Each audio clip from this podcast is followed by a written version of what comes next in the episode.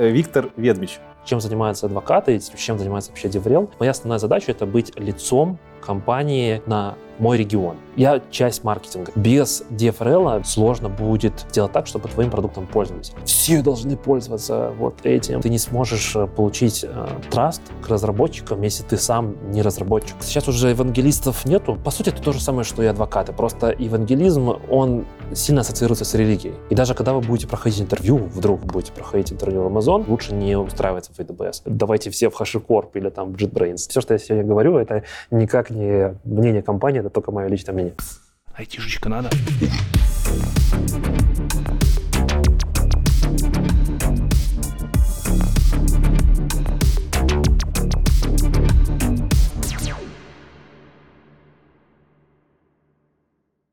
Перед тем, как мы начнем это интервью, пожалуйста, не забывайте ставить лайки, оставляйте ваши комментарии. Обязательно делитесь этим видосом, чтобы его посмотрели. Подписывайтесь, если вдруг не подписаны, ничего плохого с вами от этого не станет. Также канал можно поддержать и нужно поддержать. Очень поможете через спонсорские подписки, через Patreon, через Супер Спасибо. Можно даже криптой задонатить, можно даже на Patreon, на, Patreon, на, на Revolut, либо на PayPal перевести денежку. Все ссылки будут в описании. И еще я недавно узнал, что IT-бороду смотрят, но не слушают в аудиоформате, потому что не все знают, что есть подкасты. Я тоже не знал. Вот, Витя. Видите, даже Витя теперь знает, что есть подкасты, значит, и вы тоже должны знать, что есть подкаст IT-борода. Это все то же самое, что вы смотрите на YouTube, только в аудиоформате, на Apple, на Google, на э, Spotify. Везде можно найти. Там тоже обязательно подписывайтесь и ставьте звездочки, чтобы продвигать подкасты пока ты не закончил, я добавлю, что когда слушаете в подкасте, чем удобнее тем, что, во-первых, не нужна подписка YouTube Premium, например, чтобы там телефон выключить и слушать. Я много подкастов слушаю, например, Радио Ти, я тоже большой фанат. Я слушаю их в спортзале. А, ты телефон где-то положил и типа занимаешься. И даже двухчасовые, четырехчасовые выпуски, как у тебя, вполне можно за несколько таких визитов в спортзал послушать. Да, это очень удобный кейс. Я за рулем слушаю часто. Ну, у меня сейчас автомобиля нету, но да. А, приятно слышать такие слова. Э, сразу видно, что к нам пришел человек, который недалеко где-то от подкастов тоже находится. Да, как это сказать, не то, что недалеко. Э, у меня была задача, я ну, мечтал сделать свой подкаст, я сделал. Я могу рекламировать? Конечно, себя? конечно. Я как раз хотел спросить, что кроме DevOps Kitchen, про который, наверное, на этом канале мы еще не говорим. Короче, расскажи, какими ты подкастами занимаешься. Нафиг эту айтишку. Э, ну, сейчас официально я, как работа, я делаю подкаст э, AWS на русском, AWS на русском, как кто предпочитает. А, контент именно типа, на русском языке. Мы рассказываем про AWS. Я зову не только сотрудников AWS, но и приглашаю внешних людей. У AWS, я думаю, мы еще про это поговорим. Есть такая программа, называется Community Builder. Э, Heroes — это ребята, которые активно развивают и продвигают комьюнити вперед. Я тоже таких ребят зову, и клиентов, чтобы подкаст был не только интересен с точки зрения технической, но и чтобы какие-то истории, customer stories, так называемые, рассказать. Но мой первый подкаст основной, в который я вкладываю всю свою душу, это DevOps Kitchen Talks. А, мы делаем это именно в формате кухонных разговоров, то есть мы супер dive не погружаемся, мы рассуждаем о том, что происходит в мире IT, ну, с фокусом больше именно на DevOps, э, такую как бы взгляд со стороны как DevOps-специалиста, потому что я достаточно долгое время проработал именно в этой роли. DevOps Kitchen можно и на YouTube тоже смотреть, да? Да, Слушать можно на YouTube. Там, я, я бы сказал, даже, наверное, это основное, потому что мы все-таки частенько в последнее время переходим к тому, что мы шарим экран какой-то, показываем, рассуждаем, делаем что-то, какие-то демки показываем и так далее. То есть э, больше, я бы сказал, наверное, YouTube.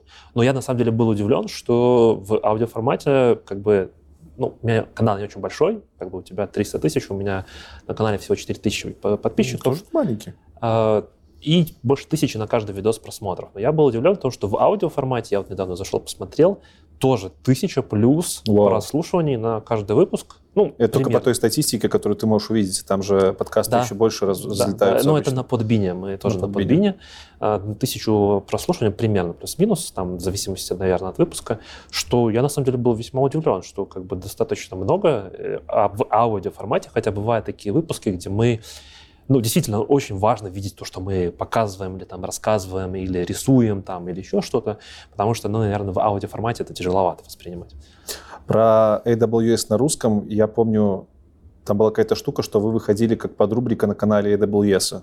Сейчас вы уже выходите отдельно или как, как вас найти? Ну, на самом деле, смотри, у, у AWS очень много разных подкастов. Есть Мгм. официальный самый большой, это на английском, понятное дело, там много подписчиков, всякое такое, английский язык универсальный. А, Ну вот, когда меня брали на мою позицию DFRL, я думаю, мы по этой еще поговорим. Одна из таких первых задач для меня это было как раз-таки запустить подкаст. Я его запустил буквально три месяца после того, как я пришел в саму компанию. А, Это ну, официальный подкаст на русском языке. А, Разработчиков, э, говорящих на русском языке, больше, по-моему, 1,4 миллиона. Недавно мы делали статистику, обзор. Сколько людей говорит на русском языке и сколько потребляет. Там, я смотрю сейчас статистику, кстати, из интересного то, что очень много прослушиваний с, э, из Польши, на втором месте, по-моему, и очень много из э, Аме- Америки. То есть, видно, те, кто зарелацировался, все равно хотят Мгм. ну, слу- слушать и потреблять контент на, видимо, родном языке.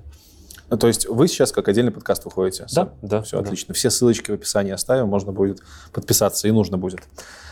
Я думаю, как все уже поняли, ты сейчас работаешь в AWS, в чем-то под названием DevRel, Да. о чем мы дальше поговорим, и у тебя есть опыт с DevOps.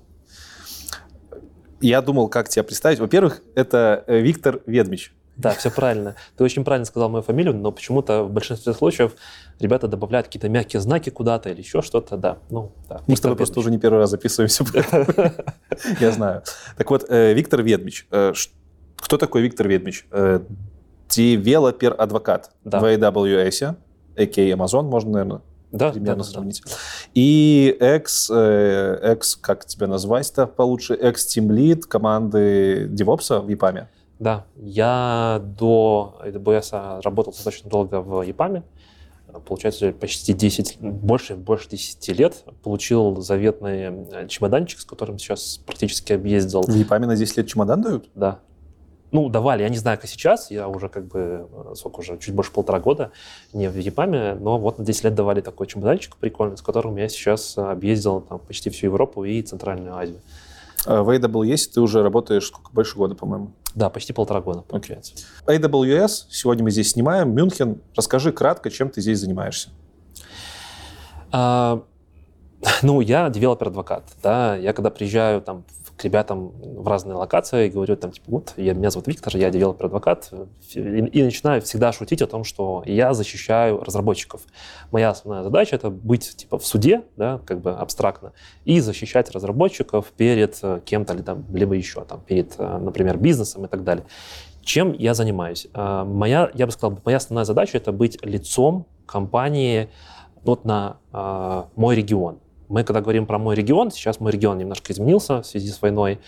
Мой регион — это Центральная Европа и Центральная Азия, назовем это так. Это все постсоветские страны, исключая Россию а, и Беларусь, потому что это под санкциями находятся, и э, часть Европы. А У нас есть ребята, которые тоже отвечают за Европу. А, Его зовут Войчик, замечательный человек. Но мы как бы немножко делим, получается, страны. Э, Я являюсь э, человеком, который представляю э, AWS как лицо. То есть я паблик лицо для региона. И ребятам задают мне вопросы, я езжу по конференциям, рассказываю и несу в массы знания про AWS. И не только. Здесь я, наверное, важно хочу подчеркнуть, что не только, потому что моя философия заключается в том, что мы говорим, да, действительно про AWS, но AWS использует очень много разных технологий, которые являются универсальными для всего. Cloud-агностик. И это очень важно понимать. Я в каждой комьюнити, в прихожу, я говорю о том, что, ребята, мы говорим не только про AWS, да, не только про сервисы, которые есть в AWS, но мы говорим и про технологии. А эти технологии, они будут идентичны, если вы будете их применять э, в вашем дата-центре, не знаю, на вашем сервере дома, на ноутбуке или в других э, облачных или других провайдерах. Э, Ты говоришь, мы очень подробно будем в этом выпуске разговаривать про DevRel и девелопера-адвокатов и других ребят чуть дальше. Сейчас просто для затравочки, чтобы чуть объяснить контекст. Ты говоришь адвокат девелоперов, э, человек, который защищает интересы девелоперов, ну, я так понимаю, перед бизнесом в том числе, Ну, в какой-то степени, да. девелоперов внутри AWS, либо Снаружи. сторонних- Снаружи. Снаружи. Моя задача именно работать э, с ребятами внешними, снаружи, сл- э, слушать их голос в том числе. Мгм. В AWS очень сильная культура, в целом культура. Если кто-то там думает устроиться в AWS, лидершип принципы, которые нужно знать, понимать и принимать, если они не соответствуют твоему подходу, возможно, там лучше не устраиваться в AWS. И есть такая культура о том, что AWS очень сильно любит слушать фидбэки. Э, все сервисы, как э, мы говорим, они построены на базе фидбэков от клиентов. То есть то, что клиент хотел, то, что хотел там вот разработчик, он сидит и делает. Понятно о том, что сложно сделать все, вообще все, но большинство наших сервисов, наверное, только таким ярким э, примером лямбда, все остальные сервисы, они были сделаны за счет потребностей клиентов. Не в компетишене, то есть не в Ах, черт, тяжело на, на русском сказать. Можно на английском у нас. Да, э, в сравнении с competition, например, соревноваться с другими кем-то клауд-провайдерами, мы больше слушаем именно фидбэк. Я тот человек, через который этот фидбэк можно доносить. Э, что значит доносить? То есть, например, ты пользуешься каким-то сервисом, говоришь, что тебе не очень нравится, например, или ты видишь, где можно сделать улучшение, и мы потенциально можем, ну, я тебя слушаю, иду в сервисную команду и в том числе рассказываю о том, что, ребят, смотрите, вот в при таких-то, таких-то ситуациях, вот есть такие-то разработчики, есть такие-то клиенты, они просят сделать вот то-то и то-то. Чем это отличается от заполнения обычной формочки с фидбэком? В том, что ты вживую а, разговариваешь, это немножко по-разному. В целом я с тобой полностью согласен, а, и AWS в том числе двигается в сторону open source. Я вижу, что действительно мы уже сделали многие шаги, шаги для этого. Мы берем под крыло какие-то проекты, мы их развиваем, ну и, соответственно, открываемся для комьюнити, в том числе, чтобы через pull реквесты.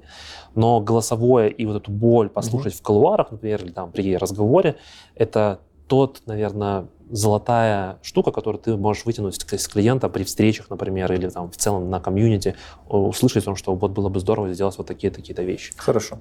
Э, с большего разобрались. Э, перед основной частью всегда спрашиваю э, у гостей своих, как попали в айтишку. Как ты попал в айтишку? Я учился в БНТУ на очень интересной специальности, называется интеллектуальные системы. Всем привет, если кто-то с этой специальности. И заканчивая университет, я пошел работать уже программистом. Это была компания, которая занималась CRM, системой TopSoft Galactica, если вдруг кто-то знает.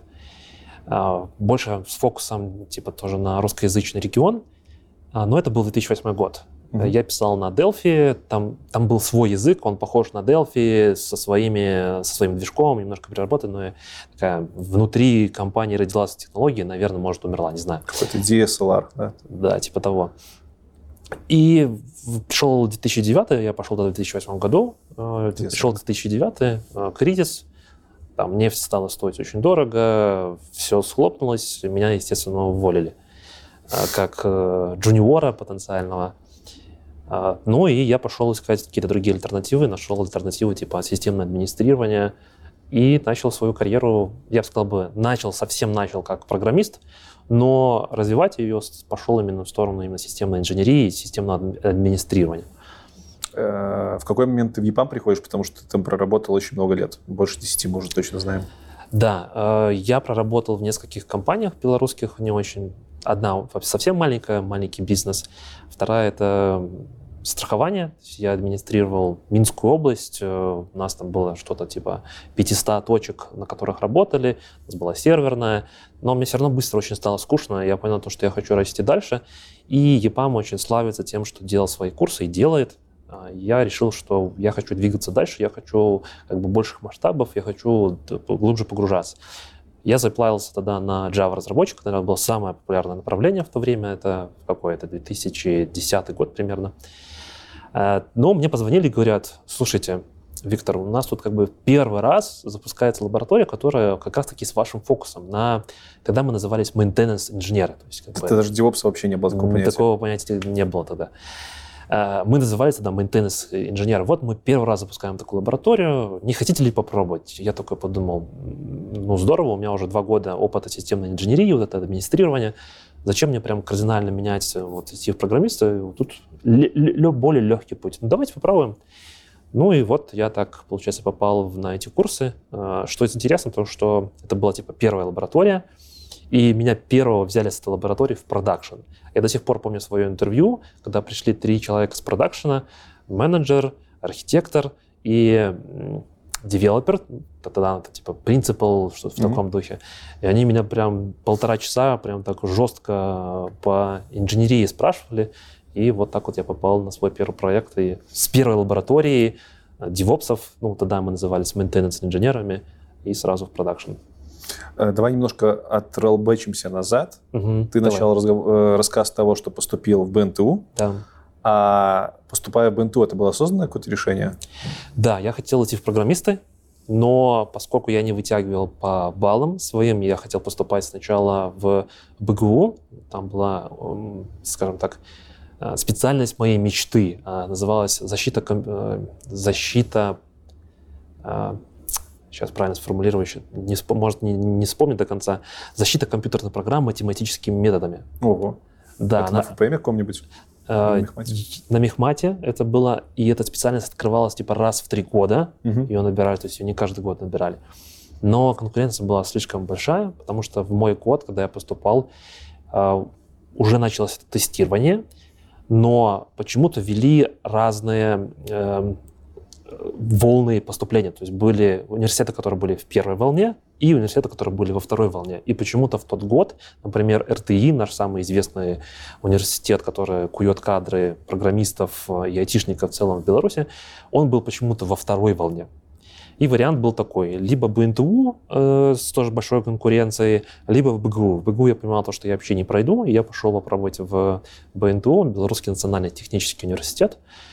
И я когда, вот, получается, были фи- финальные вот решения о том, что я вот поступаю или не поступаю, э, во-первых, там была интересная такая история о том, что из-за вот этих тестирований принимали эти сертификаты, либо еще можно было сдавать свой внутренний э, экзамен. Можно было выбрать. Да, можно было выбрать. А, математику у меня была восьмерка, что интересно, в- мой год почему-то еще тогда применяли вот этот, знаешь, грейд. Если у тебя баллов, там, например, от 76 до 80, там, например, 6, то это восьмерка. Мгм. Все, что выше, там, девятка, вот это вот. У меня получается, что было по математике 8, по физике у меня было, типа, 7. Я решил пересдавать э, физику в БНТУ. Это тоже был тот же самый тест, а, тот же самый подход. И я пошел такой, типа, подготовился, я пошел сдавать. э, Сдал тоже, получается, на восьмерку уже, на один балл выше. И что интересно, я потом узнал, что из всех, кто поступал в БНТУ на машиностроительный факультет, не удивляйтесь, на машиностроительном факультете была IT-специальность, до сих пор есть. А Один человек сдал на 8 внутренний экзамен. Все остальные, кто пришли с восьмерками, это были ребята с, с- с ЦТ, так называемого, с централизованного тестирования. То есть я единственный, кто сдал на 8 этот экзамен в БНТУ. Да. Мой был осознанный выбор, что я хочу идти программиста. Я поступил в БНТУ на бесплатное, поскольку для моей семьи это было весьма критично, платное или бесплатное. То есть мои родители не могли оплатить мне образование. А, Но я очень хотел бы в РТИ. Прям очень хотел. Но РТИ было во второй поток. Но как бы так случилось, что, что я поступил в БНТУ уже на бесплатное, и как бы лучше синица в руках, чем журавль в небе, поэтому я решил идти в БНТУ. А ты сам из Минска? Нет, я сам из маленького, ну, как относительно маленького города Слоним, а, недалеко от Барановича, если кто-то знает. Э, Ну, это маленький город. У нас в Беларуси, в принципе, больших городов там раз-два и обчелся. Э, Раз и обчелся. Да. Это город примерно на 50 тысяч человек. Вопрос в том, как ты программированием заинтересовывался в детстве. Вот как Это, произошло? наверное, классическая история из old фла- флагов, не знаю, да, из старого такого поколения, относительно старого. А, Ну, во-первых, у меня в школе была потрясающая учительница информатики. Я до сих пор прям, наверное, потому, почему я пошел в IT, наверное, благодаря ей. ей. А, Инна Янушевна, прям респект, большое уважение. Это человек от Бога, который умеет преподавать и который может заинтересовать. И меня действительно это заинтересовало. Мы программировали на, когда, получается, э, был, эм, господи, вылетело из головы. Вспоминай. Да-да-да. Э, Какие основные тогда были? я не знаю, basic? я когда, я когда пришел в, в, этот, в школу, у нас, когда программирование начиналось, у нас уже был Windows 98. Бля. Да, на пентиумах. Эх, даешь просто. Нет, это не Basic, это было до Basic, а что еще было? Ё, просто у меня вылезло. Фортран. Не, не, дальше следующее. После Фортрана было еще. Для школ что-то. Да. Робот-чертежник. Вот, кстати, мы такое что-то делали. Блин, вылетело вообще из головы. Не, не типа PHP, Нет, не типа PHP. этот, как его, Perl. Не, Perl это вообще сейчас. Еще подожди, раньше. Давай, Подожди, давай подожди, я подожди. возьму а, тогда тоже телефон. Ну, C++, C. Не-не-не, ну ты что такое? Таких мастодонтов я бы не забыл. Э, Что там еще было? Free, ну, Free Basic, разные бейсики. Паскаль. Во! Так, блин! Ты же сам говорил, что ты на Delphi программировал-то. Да, да, да, да. Ну, это же, по сути, Паскаль тот же самый, но только... Паскаль, по-моему, после Basic все-таки был. А, нет, подожди. Э, Паск... Э, Паскаль появился до Basic, это сто процентов. Потом появился Basic, а потом появился Delphi, который использовал концепты Паскаля и Basic, все, все вместе. Вот это вот. Уже появился, да, ООП. Delphi, Delphi — это, насколько я помню, графическая оболочка для Паскаля. Паскаль консольная, нет? Нет, нет, нет. Delphi — это отдельный язык а, программирования. Все, вот этот. Это мы подрежем аккуратно. Да, Паскаль. Паскаль. Педро Паскаль. Да. Мандалорец. Как тебе Мандалорец? А, там не было Педро Паскаля. А, нет, был. Ладно. А, вот она, как бы, э, э, Инна Яновшина меня очень сильно замотивировала к программированию. Тогда был этот Паскаль. Если кто-то программировал на Паскале, ставьте лайки. У нас даже есть выпуск про Паскаль. Да, это потрясающий язык программирования для старта. Ну, конечно, не в наше время, но тогда это было отлично. У меня, естественно, не было компьютера дома. Я уже говорил там, что э, я когда поступал, для меня, для моей семьи было критично поступление на бесплатное. Я программировал реально на бумажке. Я до сих пор помню вот этот момент, когда меня озарило. Ну, то есть я, э, скажем так, собирал бульбу э, на, в поле и решал в голове типа задачки какие-то по программированию и думал типа как, какой алгоритм сделать, чтобы там какую-то задачку сделать, там по-моему что-то с матрицами нужно было заполнить матрицу, грубо говоря, обходить ее по вот так вот по контуру, то есть вправо, потом вниз, угу. вверх и вот так вот э, по спирали ее заполнить. И я в голове просто прорешивал, типа себе думал, как можно вот это все обойти, э, какие циклы использовать, потом домой приходил, писал это на бумажке, а потом, когда в класс приходил, просто это перепечатывал. Вот так зародилось желание. Потом я ездил на а, Олимпиаду по информатике. На город я взял первое место, потом поехал на область. На области я залажался, потому что у меня не было опыта э, олимпиадного в олимпиадном опыте важно что? Ну, я потом только понял, мне рассказали, что ты берешь одну задачу и стараешься ее решить полностью. То есть ты смотришь на все задачи, понимаешь, какая, какая для тебя поддается, и ты решаешь ее, вот чтобы прошли все тесты. Тогда ты наберешь максимальное количество баллов. Ну, потом берешь следующую mm-hmm. задачу и следующую. Я пытался решить все сразу, и, естественно, все получилось не очень. Но, тем не менее, это мне дало какой-то вот буст для того, что вот мне айтишка и в целом программирование очень понравилось. У тебя вроде бы стандартный, нестандартный, но сказать, нетипичный, яркий путь вхождения в программирование. Но На бумажке, ты да. в EPAM переключаешься в, в Maintains, потом в DevOps. Да. Э, у тебя есть какая-то яркая, яркая точка в прошлом, где ты вот отошел от этого? Ты понял, что не, не программирование, пойду-ка я сервера крутить? А, тут, к сожалению, сказался кризис, вот то, что я сказал. Mm-hmm. Когда меня уволили, в момент увольнения тогда IT в Беларуси не нанимало, и сам ЕПАМ тоже не нанимал. И я знаю о том, что ребята, которые учились в тот момент в лабе, их тоже, как бы, к сожалению, распустили, но потом всех обратно позвали. А я когда переключился на сервера, я понял, что мне это тоже нравится, но я никогда не откладывал там типа в сторону программирования. Я тот типа DevOps, который пытается писать скрипты не просто на ямле какие-то там вещи, но пытается писать скрипты. Да, я не писал никогда такого жесткой бизнес-логики для приложения, но открыть код, почитать, для меня это всегда являлось таким э, стандартом, потому что я должен это делать. Я как э, там сейчас модное SRE называть или DevOps, я должен читать как минимум читать, а, а второе, я должен уметь писать хорошие скрипты для автоматизации своей работы. И это не YAML, не какая-то абстракция, а это нормальный там Python, например, как, наверное, сейчас фаворит. Тогда, когда я начинал свою карьеру в EPAM, для меня это был PowerShell. А, я прям очень глубоко, я старался все свои задачи автоматизировать и расписать это именно в коде. Вот, то есть я не просто там настраивал системы, да, но я всегда пытался еще и что-то автоматизировать и писать. Это было не программирование классическое, но тем не менее... Ну это же уже, в принципе, часть DevOps современного. Да, да, конечно. Да. Хорошо. Кстати, про DevOps у нас тоже есть пару выпусков, все ссылки будут. Uh, AWS. Когда и как ты в него попадаешь? Uh, в 2021 году я еще работал в ЕПАМе, но я понял, что мне показалось, что какой-то предел я достиг в компании, и что пора уходить. Я вот тут недавно смотрел замечательный доклад про то, когда нужно уходить с компании, и, как мне кажется, я ушел в правильное время. Правильное время это том, что когда ты на пике своей карьеры относительно, да, то есть ты еще не стагнируешь, но ты создаешь команду, ты, ты сделал какие-то задачи, ты что-то достиг, и вот в это время уходить. Я тогда в 2021 году понял, что я хочу идти что-то новое пробовать, хочу посмотреть в сторону. А всегда привлекало слово фанк, ну или сейчас это манк, манк да. А, всегда хотелось попробовать себя, ну, знаешь, типа в локальный местный рынок, рынок ты ходишь на интервью, ты понимаешь, что, что да, ты конкурентен, ты можешь пройти вот в эту компанию, вот в эту компанию, здесь нужно будет немножко вот это подучить, ну, ты сможешь пройти туда. Но на фанк я никогда не смотрел, ну, тут так сложилось в том, что один из моих э, достаточно хороших друзей и э, коллега устроился в Amazon архитектором. Егор Масняков, привет. Э, он прошел, и я только подумал, почему бы мне не попробовать. Да? То есть из моего ближ, близлежащего круга людей люди проходят интервью, почему мне не попробовать? И я достаточно долгое время до этого занимался комьюнити. Для меня это такая отдушина в какой-то степени, где я нахожу как знакомство, так и способ развития для себя. А, я вел комьюнити DevOps Минск, я делал внутри EPAM комьюнити, называлось Bird Being Real DevOps. Mm-hmm. Я запустил тогда на тот момент уже свой подкаст DevOps Kitchen Talks. А, и Amazon э, искал человека как раз-таки на роль DevRel.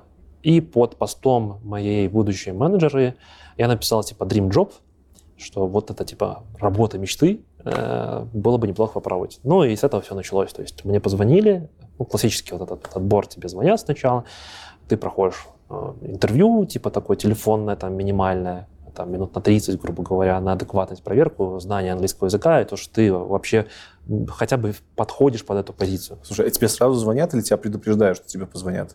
Предупреждают. Ну, вот меня, мне предупреждали.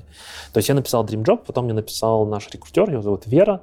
Вера русскоговорящая, она находится, по-моему, в Стокгольме. Э, она мне пишет, что типа вот э, есть такие-то временные окна, когда ты можешь. Я написал, вот в это время будет замечательно, я готов к звонку. Ну, вот мы созвонились, первый разговор прошел, ну, а потом пошло тоже, наверное, по классике относительно техническое первое интервью, потом второе интервью уже больше с менеджером и классическое в AWS понимание луп интервью, когда ты целый день э, с утра и до вечера у тебя 6 интервью. Да, это очень тяжело. Очень много интервью. Очень много интервью, да. Это все в онлайне происходило? Уже? Да, это уже был ковид, 21 год, mm-hmm. все еще мы в ковиде, никуда не ездим. Раньше это была оплата про проезда, и ты целый день проводишь в офисе. А, тоже как это, наверное, классически для фанга происходило. Э, но это, в моем случае это было с 10 утра, звонок, и в 6 часов мы заканчивали. Да, естественно, с перерывами. Естественно, там на обед какой-то перерыв, естественно, перерыв между интервью, то есть там 5-10 минут перерыв и следующее. Но в целом, да, 6 интервью за вот с 10 и до 6. И до этого еще несколько. Да, и до этого телефонное, техническое, такой типа смесь технического слэш систем дизайн и менеджерская, то есть я общался... Подожди, ну так вот уже 4 интервью, зачем еще целый день 6, 6 интервью? Вроде уже все проверили. А это надо. вот культура AWS к найму. Uh-huh. Это классический такой подход. Это когда э, сначала проверяется техника, когда потом проверяется такой, наверное, soft skills, behavior с, с потенциальным менеджером, кто нанимает тебя, насколько ты подходишь, не подходишь. Это в рамках этого дневного забега? Не-не-не, это вот это до, все, все mm-hmm. до. А, и последний это луп, так называемый, когда целый день э, с разделением там какие-то могут быть технические интервью, какие-то могут быть больше на проверку лидершип принципов. Они все на проверку лидершип принципов, но некоторые именно с фокусом там типа на технику. Типа вот как ты делал вот так вот, а почему ты делал То вот есть так? они не технические уже, они больше на рассказать, показать? А, в зависимости от позиции. Э, на моей позиции у меня было одно из интервью, это презентация.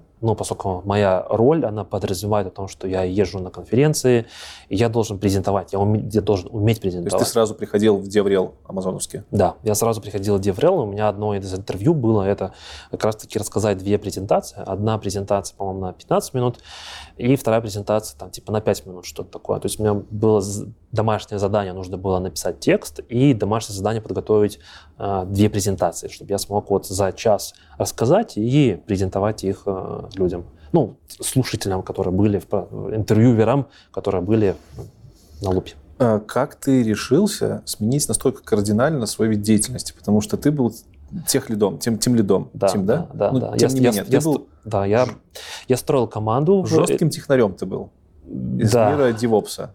Ну, на самом деле, смотри, давай, наверное, может быть, тоже такой небольшой степбэк. Э, когда я уходил из ЕПАМа, какая у меня была роль? Я был тем лидом, я строил команду, э, строил команду юнит подразделения по Google Cloud в Минске.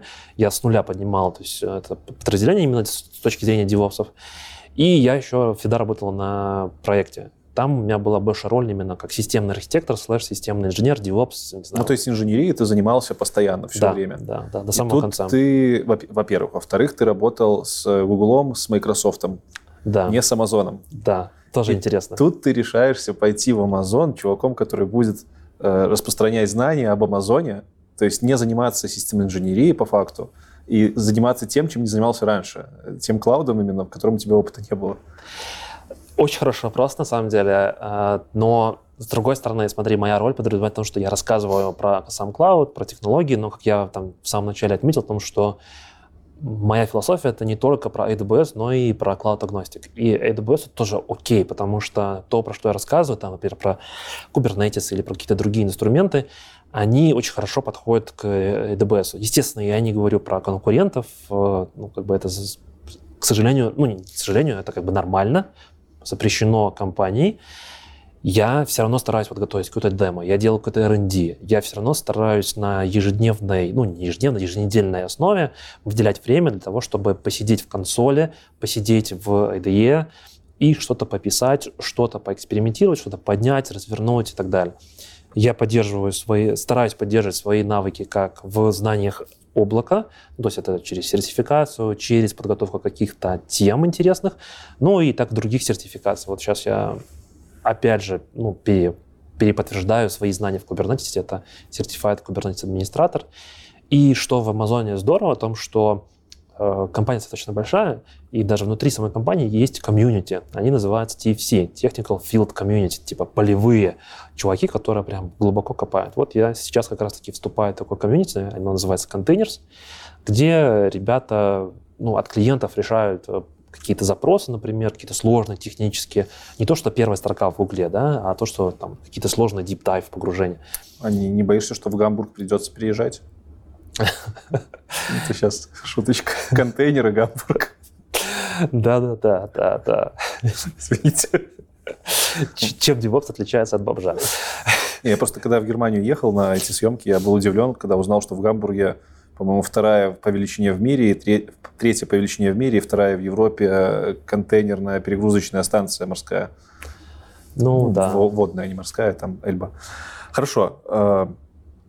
Ну, если так long, long- story short, или там, типа, засуммировать, да, то есть даже при текущей позиции я все равно стараюсь выделять время и продолжать э, развиваться именно как технически, то есть не оставлять это там. Ну, тебе это нужно по, по профессии как бы? Да, да. Я, ну, еще дальше смотри, говорить. я работаю, как я сказал, я работаю с э, разработчиками, да, я адвокат разработчиков. И если я не буду, ну, скажем так, в своим среди них, а буду просто толкать маркетинг булшит, но, наверное, я не буду э, адвокатом разработчиков, я буду адвокатом компании для продажи чего-то. Но это не моя роль. Моя роль как раз-таки быть ближе к разработчикам и показывать, как можно решать их проблемы и защищать их, условно, там, перед бизнесом, о том, что какие-то нужен новый функционал. А, Если ты не понимаешь, как это работает, то, наверное, ты не сможешь это рассказать и показать. Если ты супер спикер, я знаю, есть такие ребята. Возможно, это может быть, но я не такой. Я не могу рассказывать то, чего я не знаю. Поэтому первых, наверное, полгода своей, которые я потратил в AWS, я прям плотно сидел, разбирался. Вот то, что ты отметил правильно, что как бы, я до этого работал больше там с Microsoft, там, с Google, но первые там полгода я прям вот погруженно каждый день сидел, изучал, разбирался, делал какие-то рендишки, а, спрашивал архитекторов, а, какие-то вещи делал, там, просто, ну, pet -проекты так называемые и так далее. Это очень важно для меня как с точки зрения презентера, а, так и с точки зрения самой позиции. Мне кажется, что тяжело быть адвокатом, если ты сам не понимаешь, о чем ты рассказываешь. Смотри, DevRel как сфера, и в том числе там дев- девелопер-адвокат как роль, это достаточно новое для русскоязычного рынка понятие. Мне кажется, даже не только для русскоязычного. Мне Ну, кажется, в принципе, это очень да. свежее направление. Ты, когда шел в AWS, ты представлял, что это такое, чем ты будешь заниматься? Или это скорее было просто пробиться в фанк, а там посмотрим? Э, Скажем так, у меня было одно представление, сейчас по факту я понимаю, что это немножко другое. Мгм. Есть вещи, которые, ну, как, наверное, в любой работе, есть вещи, которые тебе очень нравятся, ты прям кайфуешь их делать. Есть вещи, которые, к сожалению, ну, рутина, которую Мгм. нужно просто делать, и, к сожалению, ну, кое-где она там не очень нравится. И так, Э, И я бы сказал бы, что, что мой мисс-матчинг это процентов там типа на 30, на 40. Я примерно представлял, чем мне нужно будет заниматься, но, конечно, не до конца. Что в ЕПАМе нету деврела, если что. Я знаю. У кого-то возникнет, может, вопрос, может, ты в ЕПАМе таким занимался? Нет. Нет, такого не было, А, да. Ну, может, появится, не знаю. А, я- я сделай деврел. Нет, я, я на самом деле считаю это будущее, но э, как бы если посмотреть в корень, чем занимаются адвокаты, чем занимается вообще Деврел, мое мнение о том, что сложно сейчас сделать хороший продукт без... Я часть маркетинга все-таки, да, без технического маркетинга, без адвокатов для разработчиков, без того человека, который, или там группа людей, которая поможет рассказать другим разработчикам, как этим продуктом пользоваться. Ну, кстати, да, из этой мысли можно сделать вывод, что в аутсорсных компаниях и в сервисных-то не всегда и нужно. Это там продукт, это размытое Да, понятие. Да, я с тобой согласен, но с другой стороны, все равно сервисная команда делает множество разных технологий. Сервисное, да. а, разных, работает с разными клиентами, делает множество разных технологий. И почему про это не рассказывать и не показывать Мгм. на публику, где, ну, естественно, клиент готов поделиться этой информацией, а сервисная, сервисная компания, например, как EPAM, предоставит и расскажет, что вот мы делаем такие-то вещи. Надо сделать еще как-нибудь выпуск с э, тем, с- с- с- где показать разницу между продуктовиком, сервисной компанией и аутсорсом, потому что тут многие спрашивают, а вот вы говорите, там сервисная компания, чем это аутсорс отличается? Отличается, ждите интервью. Я думаю, да. А- Все-таки, когда просто головы продаются, это одно, а когда сервисная команда... Под ключ, считай, делает проекты. Да. Скажи, пожалуйста, а у AWS не было вопросов к тому, что ты не работал в этой сфере раньше? Ну, как-то странно, что при хайрят в компанию крупную, куда нелегко попасть человеку, у которого не было релевантного опыта.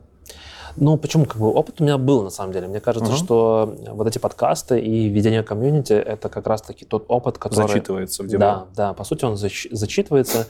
И, ну, ты правильно обратил внимание на то, что особенно в нашем регионе, там, постсоветского пространства, э, деврелов, ну, как бы, наверное, только у больших крупных компаний, там, не знаю, может, у Яндекса есть, да, а так, как бы, если посмотреть на остальное, то, ну, я в Беларуси ни одного DevRel'а не знаю, вот если так смотреть, к сожалению, да, Э, но э, ведение комьюнити и вот то, что AWS делает, и как вот взращивает вообще в целом таких людей, как раз-таки через комьюнити, через свою программу community builders, э, AWS Heroes, через вот эти программы они поощряют и помогают людям развиваться в этом направлении. Ты не можешь стать спикером за, не знаю, вот так вот, точно так же, как ты не можешь начать программировать, если ты не открывал консоль, и IDE, например, и не писал какие-то программы, ты не научишься по видосам быть классным программистом. Точно так же ты не сможешь рассказывать э, и доносить техническую информацию, если ты это не делал.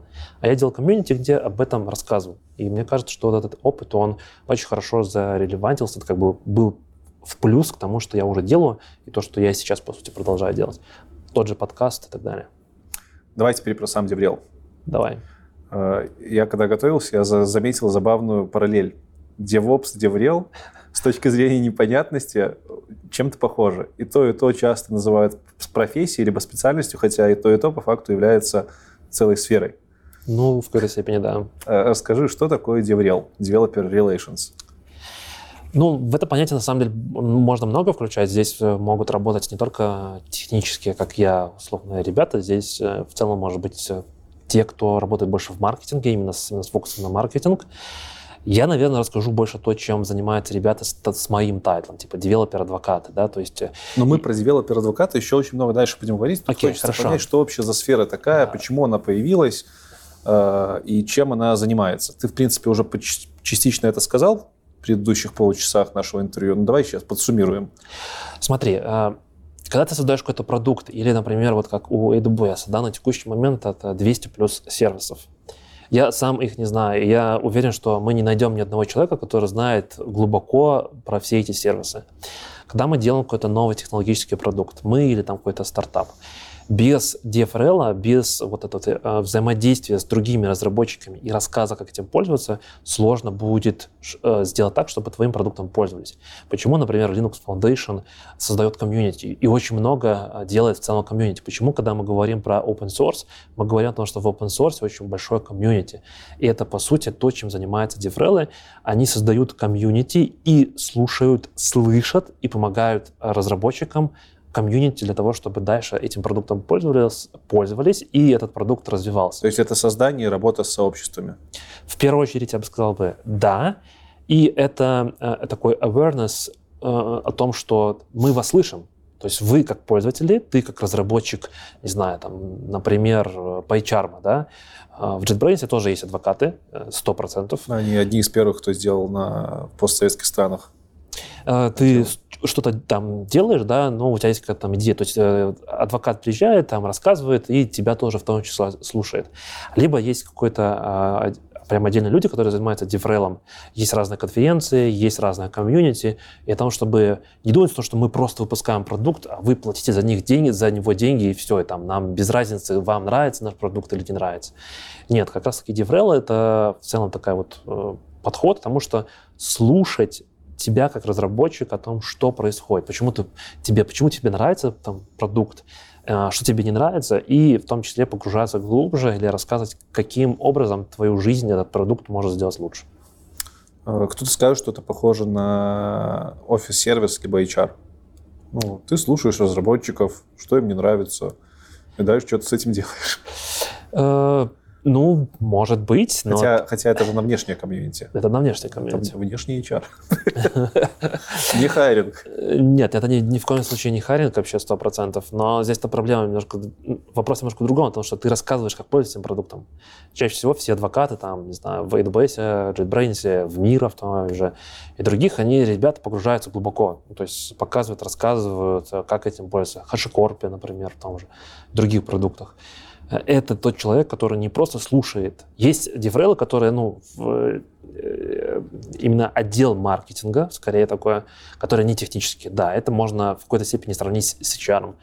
Такой больше логистический ивент-менеджмент процессинг, когда, например, нужно там множество конференций, множество локаций, множество комьюнити, и нужно организовать в разных местах э, какую-то активность или там привести человека, помочь и так далее. Это тоже отчасти делает э, часть организации DevRel в какой-то Хорошо. степени.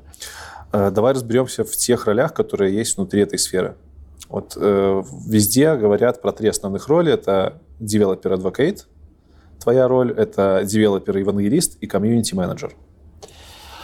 Слушай, мне кажется, сейчас уже евангелистов нету практически. Эм, это было до этого популярно очень. А что это такое?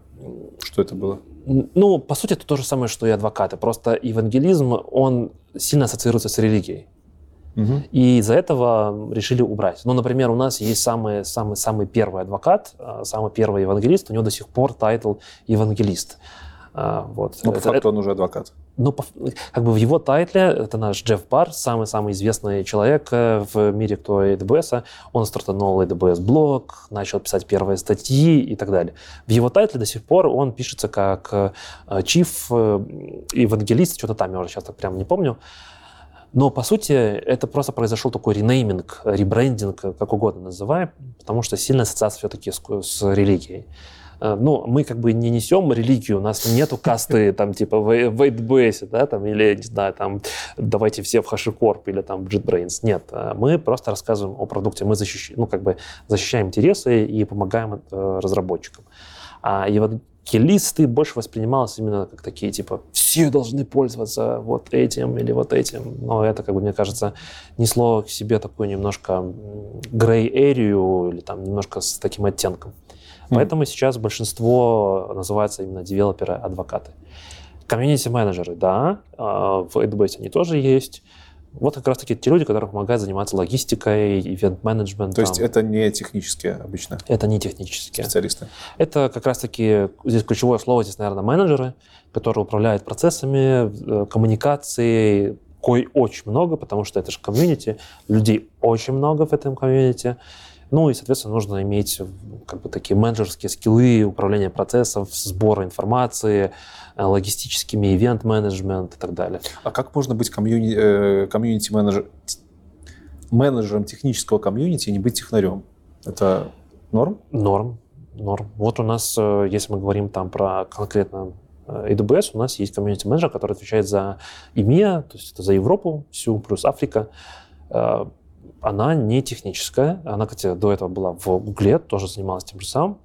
но у нее очень классный communication skill, то есть она очень хорошо умеет взаимодействовать и понимать потребности твоей, ну, например, ты лидер какой-то комьюнити, не знаю, в Ереване, а, комьюнити билдер или там лидер AWS комьюнити, да, она очень хорошо понимает, э, что тебе надо, зачем тебе это надо, и делает правильный connection э, между твоими запросами и что как компания или как мы, там, организация, можем предоставить этому комьюнити тебе как лидеру. То есть ей не надо глубоко разбираться в технических вещах, ей больше надо разбираться в технических вещах, касаемых менеджмента, скажем да, так. Да, да, Окей. да. Э, Возвращаемся к девелопер-адвокату. Да. Э, Значит, комьюнити-менеджер комьюнити строит, а девелопер-адвокат э, получается такой человеческий голос между продуктом и разработчиками, которые его используют. У нас это называется сервисными командами, да. А, Если говорить про AWS конкретно, то у нас есть DevRel, это адвокаты, которые делятся на три категории. Как на, еще раз называется? Ты сказал? CD, CD-файлы? DFRL. А, деврелы, кстати. Старость. Про нее мы тоже сегодня поговорим. О, да, да, да, да, про старость. Три категории. Наверное, эти три категории, они очень близки к тому, что делают тоже архитекторы. Э, Первая категория — это где я, это географические архитект- э, архитекторы, адвокаты. Я отвечаю за какой-то конкретный регион, за какой-то за какие-то страны.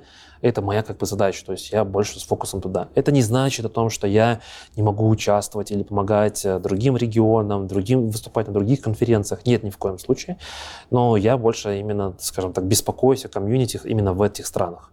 Но если, например, там есть ребята, кто зарелацировался, переехал, не знаю, в Португалию и хотят замутить какие-то вещи там, я с огромным удовольствием сяду на самолет, прилечу, помогу, расскажу, покажу и всякое такое. В общем, первое это географические. Второе это э, со специализацией. Например, security. То есть ты выбираешь э, себе специализацию, ML, security, storage, еще что-то, и глубоко в ней копаешь. Когда я говорю, Security, ой, э, специализация прямо внутри AWS. да, Мгм. да, да. А, и ты в нее глубоко копаешь, и твой основной контент связан именно с этим. Например, там, нетворкинг. Ты специалист по сетям. Это огромная area, огромный кусок работы, и ты прям на уровне там 400, что такое уровни, наверное, в двух словах, в американских и, наверное, в европейских вузах есть такое понятие, там разные уровни предметов. Там, типа 100 — это базовый, 200 — это такой типа intermediate, 300 — это уже advanced, такой типа хороший, это прям уже хорошо, 400 — это прям очень глубоко. Кто-то говорит, что есть еще уровень 500, это разработчик, который прям создает, пишет код этого сервиса. Ну, никто лучше его не знает, как это работает. А, так вот, есть специалисты, которые погружаются в одну область, но прям очень глубоко. Я, как географический DA, такой стараюсь покрывать все везде и сразу, но все равно у меня есть моя специализация. То есть я все равно говорю о том, что я больше с фокусом там, на контейнеры, на DevOps, на, э, не знаю, инфраструктуре, код и так далее. То есть, а можно было бы там на какое-нибудь программирование, на какую-нибудь другую техническую часть? Можно. Есть, например, у нас адвокаты, которые специализация на .NET. Или э, есть специалист, который занимается Apple, э, Apple iOS разработчиками. И у него будет в должностных каких-то обязанностях раз- рассказывать Apple комьюнити о том, что, как можно AWS использовать Да, в да, разработке. да, да. Ребятам, которые занимаются разработкой под Apple девайсы, Мгм. iOS, macOS и так далее, как AWS может им помочь э, оптимизировать их процесс и так далее, и так далее. и так далее. Третий, Давай, третий третий, тип э, это ребята в сервисах. То есть у нас есть огромное количество сервисных команд. А, У AWS есть такое понятие, как team, когда команда должна быть не больше, чем а, не большее количество людей, чем если я закажу две пиццы, что я должен их всех накормить. А, Но на самом деле сервисы бывают такие огромные. Например, S3, наш самый знаменитый сервис, он настолько огромен, и там столько много разных команд, что только вот под них, там типа сервисная команда, есть э, ребята, которые занимаются рассказом про сервисы. И бывает так о том, что адвокаты, работающие сервисными командами, помогают писать код в том числе для... Да, то есть э, я сам не видел, но... времени свободного много.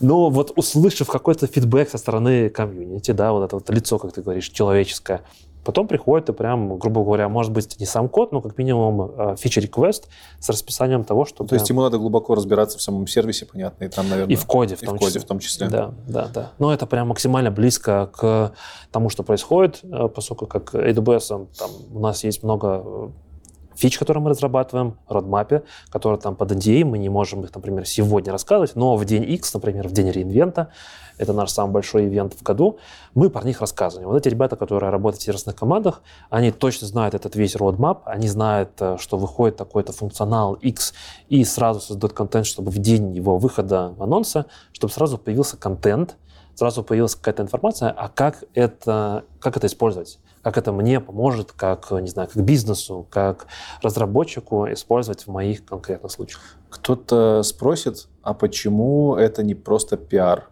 Чем это отличается от пиара, когда мы пишем статьи, снимаем видосы про продукт? За...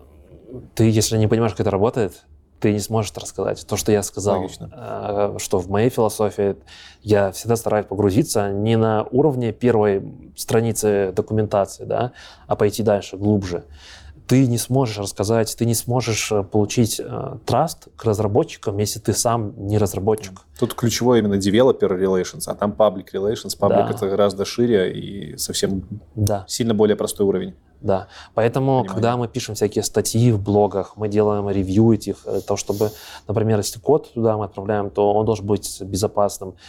Все это складывает в такой вот маленький кусочки, о том, что ты должен быть ты сам должен быть разработчиком, чтобы общаться с разработчиками на одном языке. Я в слово разработчики включаю все специальности в IT практически, ну, может быть, там за исключением, хотя, может быть... Ну, все, кто работает над продуктом. Да, все, кто работает над продуктом, да. Э, что по поводу AWS еще хотел спросить. Ты говоришь, что у вас прям много команд сервисных. Да. Значит, у вас есть еще какие-то глобальные, наверное, практики э, развития именно как э, девелопер-адвокат?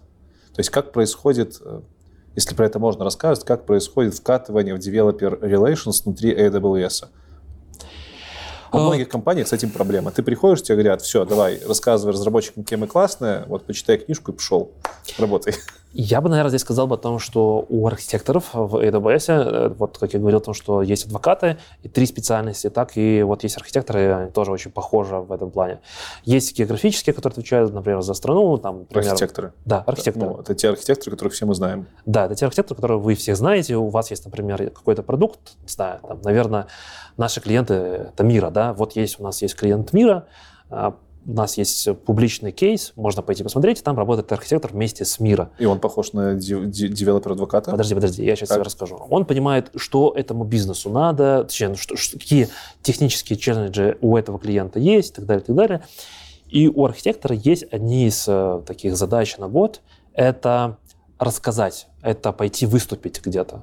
То есть это публичное выступление на конференциях, это в комьюнити, чтобы нести и рассказывать про то, что какие технологии есть в AWS, потенциально кастомерские а, истории о том, что как, например, там, вот у мира, что мы там сделали, или там, не знаю, другого клиента мы сделали вот так-то. Прийти и в том числе про это рассказать. И в AWS это вот очень хорошая такая культура того, что архитекторы про это ходят, рассказывают, они как раз-таки оттачивают скилл спикинга, паблик спикинга, потому что это такой прям, как я говорил, через комьюнити мы можем его развивать и поддерживать, и это такая а, дружелюбная атмосфера, где ты, ну, не очень умеешь, например, рассказывать, но пришел, что-то рассказал. Ну и вот для архитекторов ставится на KPI в какой-то степени задача в том, что в течение года нужно сделать какое-то количество контента, и этот контент нужно нанести и рассказать. Такая мини-школа для старта. Дальше есть всякие внутренние образовательные курсы, там, типа, у нас очень популярно speaking by Razer, когда ты идешь в, мен, в, мен, в мен, ты, например, хочешь стать, э, больше быть спикером, да, ты приходишь ко мне, я такой твой ментор, заходишь в программу Speaker by Razer, и мы поднимаем твой уровень э, спикерства. Ну, то есть какие-то там задачи я тебе даю, например, там, выступить, я тебя слушаю, даю тебе рекомендации. Есть прямо отдельно у нас э, сертификация, отдельные курсы. А, выжимка и так далее, то, что ты, что, что нужно сделать, да, как, какую часть драматургии добавить, что у тебя должен быть сторителлинг обязательно, потому что в любой презентации, даже технической, чтобы люди тебя продолжали слушать, после пяти минут монолога у тебя должна быть какая-то история, у тебя должны быть какие-то анекдоты, у тебя mm-hmm. должны быть ну, анекдоты не в том плане, что шутки, да, а какие-то истории с реальных проектов, что ты должен приносить в жизнь в тот код, который есть, чтобы люди слушали, потому что сериалы мы смотрим в захлеб, да? Почему? Потому что там есть классная история. Но и технические вещи тоже можно рассказывать э, хорошо, но при этом нужно этому учиться, конечно. Ты работаешь э, девелопер, девелопер-адвокатом как обособленная единица? или ты в, каком-то, в какой-то команде таких же ребят? Я сейчас не спрашиваю про команду разработки. Понятно, mm-hmm. что ты со всеми разработчиками там общаешься при необходимости, а вот именно внутри сферы DevRel. Uh, у меня есть команда прям DevRel'ов, которая вот отвечает за EMEA, каждый за свой там, кусочек региона, за какие-то страны mm-hmm. и так далее. Это как бы если брать вот так вот иерархически, да. Но при этом мои основные стейкхолдеры — это все-таки архитекторы, это аккаунт-менеджеры, с которыми я понимаю, том, что есть, например, клиенты, есть комьюнити, есть разработчики там-то, там-то, там-то, и есть э, потребность, например, в том, чтобы приехать рассказать, например, про что-то или запустить какую-то комьюнити. Вот, например, недавно вот перед записью нашего с тобой сегодня видео. Вчера буквально я вернулся с Молдовы, с Кишинева, где мы стартовали новое комьюнити, ну как новое комьюнити, AWS комьюнити, но это новая страна, это новый, новый город, где мы стартовали, потому что чувствовалась потребность, и об этом я узнал от архитекторов. Не я стартовал, мы нашли локальных лидеров, и мы помогли локальным лидерам это сделать. А что значит стартовал? То есть вы приехали, там провели какой-то метап, нашли лидеров, да. провели какое-то мероприятие. Но когда вы уехали-то, ну там все заканчивается или нет? Нет, я стараюсь находить тех лидеров, которые я ставлю перед ними задачу. Например, у нас в AWS вот эта юзер-группа, да, она считается активной. У нас, ну, буквально недавно мы сформули... наконец-то сформулировали определение, что такое активная юзер-группа. Почему недавно? Потому что был ковид, и, ну, будем честными, многие во время ковида комьюнити немножко подзатухли, потому что онлайн надоел и так далее. Угу. Но сейчас мы возвращаемся в офлайн, все нормально. А, что значит запустить комьюнити? Действительно, найти локальных людей, которые говорят на локальном языке, там, например, в Молдове там, на румынском, а, не знаю, там, в Армении на армянском, ну и так далее. А, мы приезжаем. Извини, из числа вообще всего комьюнити, либо из числа работников AWS? Комьюнити. комьюнити. Mm-hmm. То есть э, мы, как работники AWS, мы не запускаем комьюнити, мы mm-hmm. помогаем запустить. Э, мне очень важно найти людей, которые находятся локально. Вот, э, те, те, те ребята, которые могут вокруг себя собрать других ребят э, собрать и поговорить о чем-то. О, ну, не о чем-то, а конкретно о технологиях. Да? Там не о политике, а мы говорим о технологиях, как сделать продукт лучше, или как писать лучше, или как администрировать, поддерживать и так далее. Ну и, конечно, моя задача запускать именно AWS. И я всегда говорю комьюнити, еще раз подчеркну, cloud-агностик, тулы, welcome, говорим. Вот мы находим человека или группу людей. Я всегда стараюсь найти группу людей, потому что один человек может случиться, не знаю, нагрузка на проекте, э, семейные какие-то вопросы и так далее. А группа людей лучше, проще и легче стартануть. Мы приезжаем, рассказываем, а дальше комьюнити должно жить своим чередом. Э, что такое жизнь комьюнити? Ну, естественно, это метапы, наверное, это в первую очередь. Но второе, я бы даже это, ну, мое личное мнение, я бы выделил бы даже это на первое место, это какой-то чат, это место, где можно задать вопросы. Э, есть очень много классных телеграм-каналов, русскоязычных и не только, где ребята задают вопросы. И не боятся задать вопрос о том, что я, ну вот я только захожу в AWS, да. Хочу открыть S3, например, сделать э, там какой-то полиси, и вот я не вот я такой написал, вот типа на Stack Overflow что бывает обычно приходит? Приходит сеньор, тебя закидывают помидорами, ты типа дурак, там типа и всякое такое. А, Лучших традиций. Да. Вот мы стараемся, ну и в целом несем такую атмосферу о том, что чтобы лидеры создавали такие условия, чтобы люди могли задавать вопросы. Пусть и глупые, но комьюнити поможет тебе решить эти глупые вопросы. В Польше, например, я знаю, ребята сделали огромный Slack-чат, и я сейчас так не помню имя, девушка, которая стартанула, она как раз-таки получила AWS Hero за то, что она вот создала вот эту дружелюбную атмосферу вопросов, ответов именно в чате. Лично для меня это, наверное, сама сила комьюнити, когда мои проблемы, ну, точнее, мои, мои проблемы могут решиться вопросом в чате. А уже потом митап, social network какой-то и так далее. Что за AWS Hero? Uh, ну, это, наверное, чуть будет э, я уже говорил, что у нас есть комьюнити-билдеры программы, а есть AWS Heroes. Это ребята, э, ребят, э, наверное, давай так. Кто такие билдеры? Билдеры — это те, которые создают контент. Пишут статьи, либо запускают комьюнити, выступают на конференциях, делают И, видосы. Из числа э, Амазона? Нет, нет, это все вне, комьюнити. это все, все, все вне. Угу. Мы два раза в год запускаем программу пожалуйста, аплайте. Вот там, на момент записи, да, до 23 января 2023 года открыта подача, чтобы стать комьюнити-билдером. Что такое комьюнити-билдер? В первую очередь, тебя добавляет закрытый Slack э, под NDA, и у тебя есть возможность пообщаться с сервисными командами уже напрямую. Они иногда создают коллы и рассказывают о том, что они собираются какой новый функционал зарелизить. Второе, опять же, тоже комьюнити в том же Slack, ты общаешься со всем миром. Сейчас комьюнити билдеров, если я правильно помню, там несколько тысяч. А, и это global, это не то, что там типа Европа только, mm-hmm. там русскоговорящие, это и Латинская Америка, это и Соединенные Штаты, это вся Европа, это Азия, в общем-то, все-все-все. А, ну и дальше начинаются какие-то мелочи, там типа мерча, 500 долларов там на твой AWS аккаунт тебе пришлют, э, ваучер на сертификат и так далее. Мне кажется, это э, ну, тоже такой маленький мотиватор, но самое важное то, что вот э, закрытый такой типа Slack-чат, где ты можешь пообщаться, и глобально ты видишь всех. И есть вторая программа, называется Heroes. Э, в нее податься самому нельзя. Heroes — это большие инфлюенсеры в какой-то степени. Это те, которые сделали большой вклад в развитие или донесение информации о том, что, что такое AWS и какие сервисы AWS есть. А чтобы стать Heroes, тебе обязательно нужно, чтобы тебя кто-то номинировал из компании уже, ну, то есть, например, ты работаешь, ты в клиенте, ты, ты клиент, с тобой работает архитектор и видит тебя, вот, например, ты, Леша, там делаешь э, классный контент, что вы сделали у себя в проекте, например. И я тебя номинирую, у тебя большое э, как бы, влияние на аудиторию, 300 тысяч подписчиков, большой вклад, Пока ты сделаешь... Только еще, подожди, мы же идем к миллиону, я надеюсь. Ну да. Вот. Э, и я тебя номинирую. Э, таких людей немного, прям совсем немного, они все вот прям герои. Э, основной бенефит, наверное, это прям очень плотная работа с сервисными командами, и на наш самый главный э, ивент, реинвент, мы их привозим за бесплатно практически. Это очень похоже, кстати, на программу в Microsoft, похожую да. Э, Microsoft MVP Most Valuable да. MVP. Most, Most Valuable, Valuable Professional, да, да, да. Да, да. да, действительно, это очень похоже, и мне кажется, это очень хорошо, потому что ну, компания поощряет, компания помогает тебе, то, что ты делаешь, а, сделаешь как бы, ну, в какой-то степени для компании ну, бесплатно. Ну, это recognition классный. Да. Э, где ты всех этих людей ищешь, комьюнити-лидеров?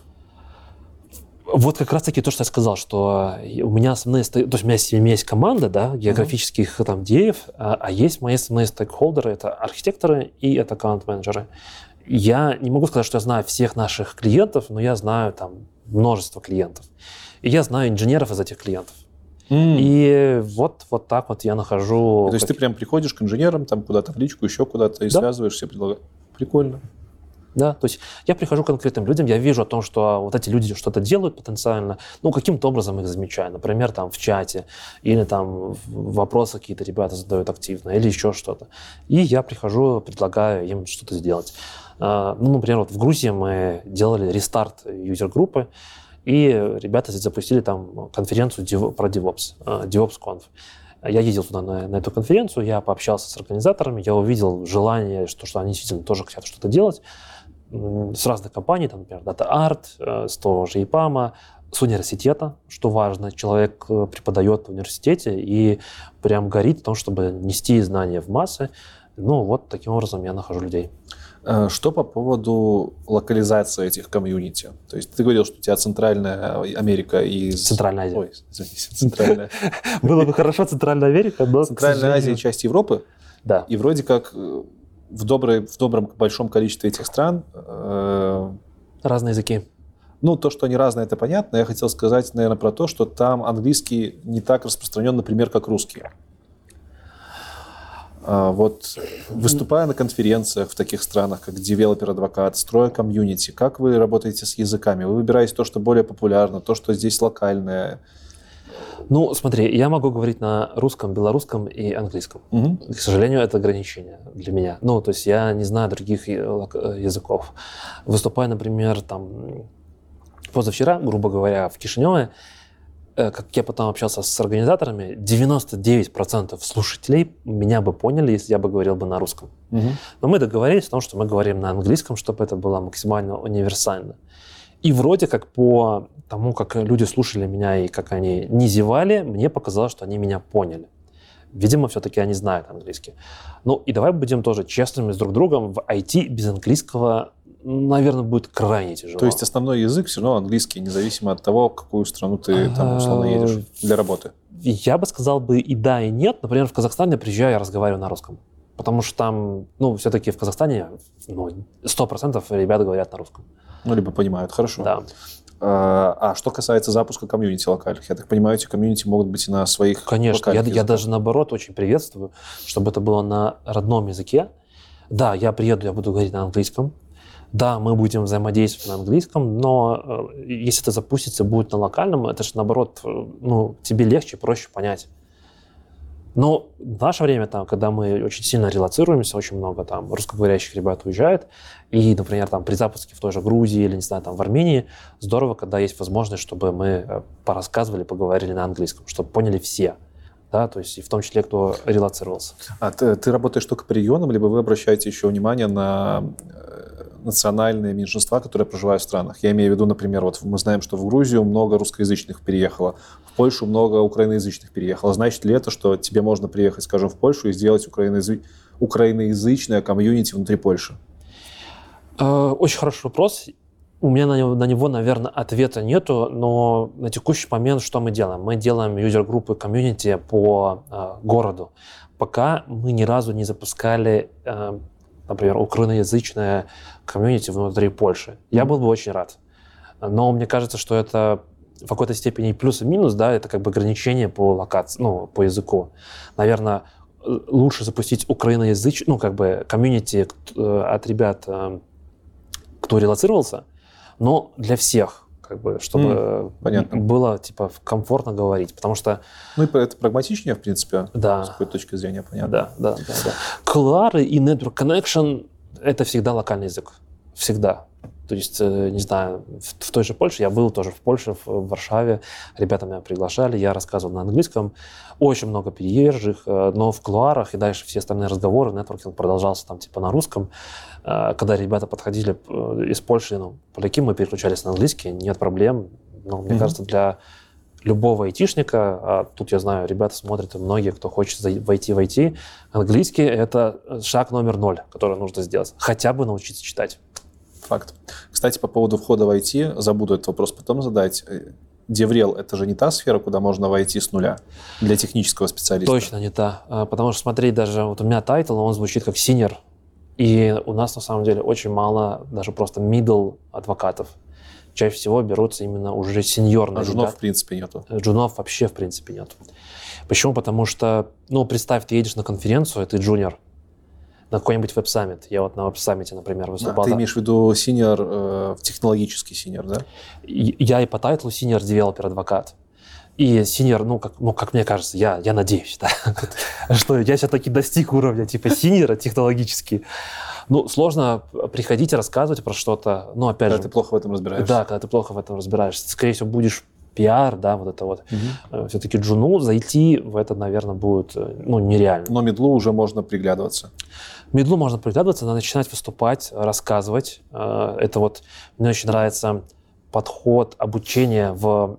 Есть много разных ресурсов. Мне очень нравится Кода Cloud, где они э, придерживаются принципа Конфуция, что ты мне скажешь, я сразу забуду, я увижу, может, что-то запомню, если я поделаю, я запомню. А я считаю еще и следующий уровень, когда я тебе расскажу, то это next level понимания и осознания этого материала.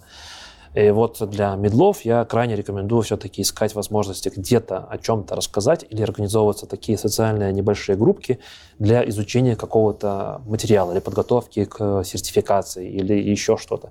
Потому что когда ты попробовал, почитал, посмотрел и рассказал, это прям next level. Угу. Немножко про подводные камни. Э, в куларах мы говорили о том, что переходя в Developer Relation, тебе сложно поддерживать, точнее, не так легко поддерживать свои инженерные скиллы. Да, У тебя такое. куча другой работы, которая не связана с инженерией. С этой точки зрения кажется, что медлам не стоит, наверное, рекомендовать идти в DevRel, если они хотят технически как-то развиваться. Я рекомендую медлам идти выступать в первую очередь. Mm-hmm. Софт-скиллы прокачивать. Да, прокачивать софт-скиллы, потому что паблик спикинг это тоже один из скиллов, который поможет как быть архитектором, менеджером, и в целом продвигать свои идеи, mm-hmm. даже внутри компании. Если ты умеешь донести свою идею, это очень важно. А потом, если вдруг в какой-то момент тебе захочется пойти там рассказывать или быть лицом компании, э, то почему нет? У тебя уже будет прокачан этот навык. Но я говорю о том, что вот этот soft skill, public speaking, как минимум, или умение писать, тоже блоги, например, это очень важный скилл, который не формируется за день, не за два и даже не за год. Его нужно прокачивать долгое время. Давай про навыки еще. Давай. Давай так, возьмем пример. Сеньор. Сеньор-разработчик, э, DevOps-инженер захотел попробовать себя в Девреле. Какими mm. он навыками должен обладать, кроме тех технических, которыми он уже обладает? Э, умение писать. Это прям очень важно. Э, писать в каком плане? Например, что ты сделал, как вот ты, не знаю, зарелизил в продакшн новый функционал, да? Это не технический врайтинг описание документации, это больше описание того, как ты сделал и умение а, выносить свою мысль на бумагу. То есть ну, так, чтобы ее было интересно читать кому-то? Чтобы другой человек, который прочитал, понял, что ты сделал и смог условно повторить. Угу. А, то есть это не, не то, что сразу добавлять драматургию и там расписывать, какая у меня была там крутая история и так далее. Нет. Скорее это больше про то, чтобы в целом уметь писать на бумагу. Это на самом деле тоже очень тяжело, потому что мы пишем много писем, мы пишем, может, документацию, но мы пишем, типа, как это работает. А, для людей в контексте. Контекст очень важен. А когда ты начинаешь писать на публику, на ну, внешнюю, да, то ты должен понимать о том, что человек не знает, что у тебя за продукт, не знает миллион разных вещей, которые создают контекст. И умение писать такой контент очень важно. Второе, это, конечно, спикинг. Э, это прям, ну, без него никуда, потому что все-таки основная наша задача и основной... То, что люди видят, это контент видео. Э, ну, и будем там тоже в 23 году очень популярен YouTube. Э, недавно у нас тут собирали статистику, и сказали, я, конечно, не верю, но этот ребята принесли статистику, я не помню откуда, сказали о том, что среднестатистический разработчик смотрит YouTube по 4-6 часов в день. Я задался вопросом, когда он работает. Но сам факт это то, что мы учимся сейчас через видео. А видео это в первую очередь голос, ну то есть уметь говорить, показывать и рассказывать. Это вот тот э, навык второй. Третий навык это уметь быстро погружаться или уметь делать R&D. Э, ну, например, я тоже тебе сказал, то, что у меня там тяжело поддерживать свой технический навык. Почему? Потому что у меня нету production завтра. Нужно выкатить вот этот новый функционал, эту фичу и так далее. Но уметь делать R&D вне продакшена — это, наверное, третий важный skill. Потому что у тебя есть какой-то новый сервис, у тебя есть новый функционал, и тебе нужно сделать то же, что будет делать завтра разработчик. Тебе нужно сделать какой-то research, тебе нужно посмотреть, как это работает, найти проблемы или там узкие места, выделить их и показать, э, или там бенефиты и плюсы-минусы того или иного решения, прийти рассказать про это другому разработчику. Если ты это делать не умеешь, не умеешь делать R&D без контроля, например, потому что тебе нужно завершить, э, не знаю, написание этого, вот этой фичи, да, написание этого скрипта или там поднять Linux с такой-то конфигурацией, без контроля, там, что завтра эта фича должна быть готова, то, наверное, тебе тяжело будет работать в DevRel, потому что у нас, ну, у меня большой, э, большая свобода. То есть э, мне никто не ставит задачу, что мне нужно а, не знаю, рассказать вот про это. Или То выступ... есть это, это яркая разница между тем, как мы получаем таски, будучи разработчиками, и тем, чем ты занимаешься? Да. Я придумываю себе в какой-то степени работу самостоятельно. То есть то, о чем я хочу рассказать или показать, донести и так далее, я придумываю чаще всего сам. Редко э, приходят и говорят, что нужно рассказать именно вот про это. Бывает такое, не буду спорить. Э, ну вот, наверное, хорошим примером это будет аутпосты в Казахстане. Не так давно мы запустили такой сервис. Аутпост это, по сути, можно себе домой заказать железку от AWS. AWS привезет, доставит, подключит, все под ключ, грубо говоря. Cloud агностик? Да, да, Cloud в онпреме. В онпреме? Да. А это не одно и то же? Извини. Э, Топ. Ну, такой немножко скользкий вопрос. Э, тебя, тебя внутри твоего дата-центра будет AWS, сервисы AWS. Э, и тебе просто а, ДВС все. тебе приведет коробки, железки. Подключение тебе все равно нужно здесь. Да, да, да. да. Возвращаемся, он пост. Э, да, и ну, вот такой контент это э, бывает иногда, когда ну, вот, ну, прям надо, потому что вот это большое событие для особенно наших стран постсоветских, что типа AWS наконец-то туда приходит. Ну, например, Казахстан, вот мы туда пришли, вот официально можно взять заказать. Но так я чаще всего сам себе ставлю задачу о том, что вот я хочу посмотреть вот это, или вот классный новый функционал вышел, я хочу про него рассказать. Звучит красиво, но тебя все равно должны как-то оценивать. По каким метрикам оценивается твоя работа? Э, я бы сказал бы здесь основная метрика — это... Во-первых, я хочу сказать, наверное, важный момент, то, что в AWS, по крайней мере в AWS, у меня, как у DevRel, нет KPI по деньгам. Поэтому я не рассказываю всякий маркетинговый булшит, чтобы кто-то там что-то купил и так mm-hmm. далее. Я не продаю. В большинстве случаев в моих презентациях, там 99,9, я ничего не продаю. Я работаю с инженерами. А, что значит это как с точки зрения KPI? Это значит в том, что мне очень важно, чтобы вы меня послушали, узнали что-то новое. Я не могу узнать, узнали вы что-то новое, да, масло масляное, но вы хотя бы посмотрели. Поэтому для меня, наверное, основной KPI – это просмотры, прослушивание, прочтение э, контента, который я непосредственно сам сделал. С этой точки зрения кажется, что конференции вообще не ложатся. Ну, условно, ты тратишь много денег на конференцию, чтобы 200 человек послушало, и столько же денег, чтобы 2 там, миллиона получить на С одной стороны, ты абсолютно прав, но с другой стороны, это вот э, разница, когда ты смотришь видео, да, и когда ты приходишь на конференцию, слушаешь человека, а потом еще задаешь ему вопрос. Разница просто а колоссальная. Как это донести руководству, что вот 200 просмотров на офлайне никак, это сильно? Э, никак, потому что у руководства на самом деле изначально стоит в приоритетах, что чтобы мы физически приезжали и рассказывали. Mm, то есть у них это само собой разумеется. Да, да. Для нас, э, для менеджмента и для лидершипа в целом а задача такая, том, чтобы мы физически приехали. Потому что когда AWS физически приезжает, не знаю, там, в Молдову, не знаю, в Прагу, в Алмату, в Ереван, не знаю, в Ташкент, приезжает AWS представитель, ну, вот я, например, да, это ж намного лучше, чем просто этот же человек, там, который в этом же комьюнити посмотрит видео. Но лучше это абстрактное понятие. Там, там-то сверху часто просят цифры, наболевшие. Типа лучше. Лучше это не цифры. Я с тобой согласен, но здесь э, все-таки есть... Есть понимание топов. Да, это... здесь есть понимание топов в том, что... Берите на заметку. Да, да, да. Ну, э, у AWS очень хорошая культура, можно про нее очень много говорить. Э, есть плюсы, есть минусы, ну, как, как и везде. Э, но вот это понимание о том, что приехать физически, рассказать или выступить на конференции, это все-таки намного важнее и нужнее, чем создать контент, который просто посмотрит там, не знаю, YouTube тоже можно накрутить просмотр. Да.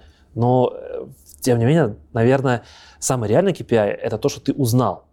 Но я не могу это проконтролировать, я не могу это померить никак. Ну, то есть сколько людей узнает что-то новое, посмотря мой, мой видос или там mm-hmm. YouTube, или послушая меня на конференции. Я не могу. Но, тем не менее, эти вот э, KPI, типа какие-то цифры, я все равно стараюсь собирать. И еще важно, наверное, KPI – это CSAT, так называемый. CSAT? Да, CSAT. Это Customer, ну, типа satisfaction твой от моего выступления. Мы его делаем Э, я и все, кто выступает от EDBS, в 99% случаях мы собираем фидбэк после выступления. Э, что это значит? Грубо говоря, у тебя будет там три вопроса. Ну, я делаю чаще всего три вопроса. Типа, насколько вам понравился контент? Там, звездочки от 1 до 5. Если вдруг что, я знаю такой конфуз небольшой. В Германии, например, лучшая оценка – это один. В смысле? В прямом. В, обратном, в школе, в, в школе ты должен получать единицы. То есть они в обратную считают. Опять да, это плохо. Опять это плохо. Серьезно, серьезно. И я получал да, конфуз, я выступал на, на, ну, как бы на местах, выступ... я, я на текущий момент в Германии, и встречал такой конфуз небольшой, да, там, что ребята из Германии, они как бы, ну, типа, молодец, красавчик, вот тебе единица. Но на самом деле это как бы плохо. Ну, Подожди, как, а как они в сторах э, оценки ставят? Пятерки. Они ставят пятерки, то есть в Амазоне пятерка ставится. Ну, э, э, эти э, звездочки, но это пять. Но для них все равно, типа, короче, есть, э, есть такой cultural fit такой. Да, cultural fit такой есть. То, что в школах у них ставят единицы, это хорошо. Uh, я собираю вот три вопроса, типа, насколько вам понравилась сама презентация, ну, как бы в целом. Второе, контент, насколько он был хорош, нехорош, узнали вы что новое, не узнали. И третье, как я его донес. Потому что контент может быть хорошим, но человек рассказал плохо. А, может быть наоборот, человек рассказал хорошо, но контент был типа уровень mm-hmm. совсем не очень или очень глубоко, а аудитория была не подготовлена, или, например, туда пришли инженеры, а я рассказывал про какой-нибудь, не знаю, там, процессы, да, они хотели инженерию, или там хотели сеньорные топики, тоже такое может быть. И, как я говорил уже, AWS очень любит фидбэки, вот этот CSAT, это важно для нас KPI. Он важен для тебя или для кого-то еще выше? Ну, для тебя, понятно, он важен, ты будешь улучшать Для моего менедж... менеджмента о том, что mm-hmm. как я как спикер. Понятно. И с KPI понятно, непонятно, отталкиваясь от чего ты их себе представляешь. Ну, ты же можешь поставить себе KPI один просмотр в год и как бы ничего не делать. С другой стороны, ты можешь поставить какой-то классный KPI, потому что ты горишь, и не достичь его. Вот от чего отталкиваясь ты их себе представляешь? Данные. Э, Amazon и AWS — это data-driven компания. Uh-huh. Это вот первых три месяца я приходил, и у нас там в течение первых там, полгода даже, там, трех месяцев есть такая штука, называется Embark. Когда ты заходишь в компанию, знакомишься с культурами, с культурой компании, с э, людьми, и чуть ли не с каждым человеком, с которым я знакомился, все говорили, AWS — это data-driven компания. И даже когда вы будете проходить интервью, вдруг будете проходить интервью в Amazon, вот эти все лидершие принципы, вы все ответы на эти вопросы должны подкреплять цифрами, данными. И в AWS очень любят, когда собираешь эти данные. Э, я не могу себе поставить KPI на следующий год, если я не изучил, что было в прошлом году. Угу. И даже я, как новенький, например, в 2022 году, в начале 2022 года, я смотрел, что уже сделал маркетинг, что у нас в целом было, и ставил себе задачу на 2022 год адекватную или сравнивал себя с другими, другими регионами или другими адвокатами, как у них там успех, не успех, ну и какие цифры примерно получаются. И вот на базе вот этих вот данных я ставлю дальше себе какой-то, ну, прогнозируемый, потенциально возможный э, KPI или то, что я сделаю. Например, там, мы сможем запустить в этом году, не знаю, там, я ожидаю, что мы еще запустим еще как минимум 2-3 комьюнити. Я ожидаю, что мы сделаем комьюнити Day в Центральной Азии, э, там, в Казахстане. Почему? Потому что в 2022 году мы проделали большую работу э, на уровне поездок, на уровне работы с инженерами. Я вижу, что там mm-hmm. активно появляется общение, люди готовы. Ну, во-первых, мы вышли с ковида вроде как, слава тебе, Господи. Э, ну и так далее. И, соответственно, я ставлю себе такую цель, что вот хочу провести Community Day в 2023 году, чтобы соединить, ну, собрать как можно больше людей. Но я так понимаю, эти цели и показатели никто не, не ревьюет в момент постановки? Или э, Нет, ревьюет, обязательно ревьюет, конечно. Ты что? То есть я прописываюсь... Ну, у нас есть такая культура, называется one-pager, six-pager, в целом называется narrative. Uh-huh. Я пишу документ, вордовский документ, это чаще всего жесткий такой вордовский документ, но в котором все в цифрах, в данных э, расписано о том, что вот такой у меня регион, да, например, там, у меня сейчас регион Центральная Европа и Центральная Азия. Вот такое-то количество разработчиков здесь, э, такая-то специфика э, бизнеса, так, у нас идет война, к сожалению, есть какие-то ограничения, есть какие-то проблемы, есть какие-то риски, есть какие-то бенефиты, там, то, что много релацировалось и так далее. А, и я расписываю, что я собираюсь делать. А дальше мой менеджмент и иногда, э, не иногда, а мои стейкхолдеры, те, кого я говорил, там, uh-huh. архитекторы, аккаунт-менеджеры, они тоже смотрят на этот документ, и как бы в целом мы как бы алайнимся, то есть сопоставляем то, что они собираются достигать там, по, по количеству продаж. Я не участвую в продажах, еще раз, деньги это не для меня, ну, в смысле, это не мой KPI, но они, тем не менее, понимают о том, что через комьюнити тоже деньги зарабатываются. Ну, то есть там есть неявная, но связь. Да, да, дело. неявная, но связь есть. Про артефакты вашей работы. Э, даже не артефакты, а про те мероприятия, через которые ты доступаешься до аудитории вот этой разработчиков mm-hmm. внешне. Через что это происходит? Так, суммируя, мы уже про много чего поговорили. Э, наверное, в первую очередь это конференции. Э, большие, разные, маленькие и не маленькие. И, конечно же, ты начал говорить слово артефакты. Это вот подкаст, это аудио, видео и тех, текстовый контент через блог. То есть ты тоже и текстовый тоже пишешь? Я скажу так, да но не очень много, потому что, как я говорил там вначале, какими навыками нужно обладать, наверное, все-таки написание текста у меня не, не лучше всего получается.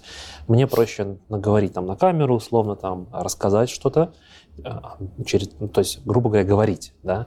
Но писать мне все-таки сложнее, но я это тоже делаю, как бы наращиваю свой навык, то есть пишу тексты, э, написываю. Да, у нас есть основное место, где мы можем писать, то есть как э, адвокаты у нас есть возможность писать свои личные блоги, например, либо там на медиуме еще что-то, но также мы пишем и для AWS блога. То есть, э, наверное, это основной источник новостей и основной источник технической информации для разработчиков, это AWS блог про какие-то либо там, не знаю, вопросы, задачи, решения и так далее. То есть, когда вы чаще всего гуглите что-то там про AWS, наверное, в большинстве случаев вы попадете, ну, классически, наверное, Stack Overflow, второй, mm-hmm. либо на AWS блоге. Okay. Вот, поэтому, да, основные такие способы достучаться до аудитории, я бы сказал, бы, наверное, первый – это блог. Очень много посетителей, миллионы, э, прям действительно очень много ребят читает, ну, там на английском, естественно.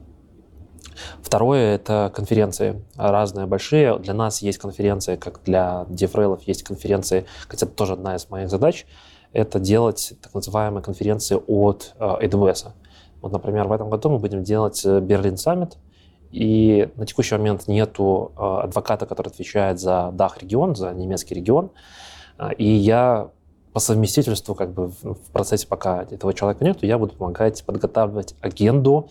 То есть мы запускаем внутри AWS поиск спикеров, и я вместе с еще командой архитекторов будем выбирать, кто будет презентовать на нашей э, конференции, на AWS, AWS Berlin Summit 2023. Это немецкоязычная или англоязычная?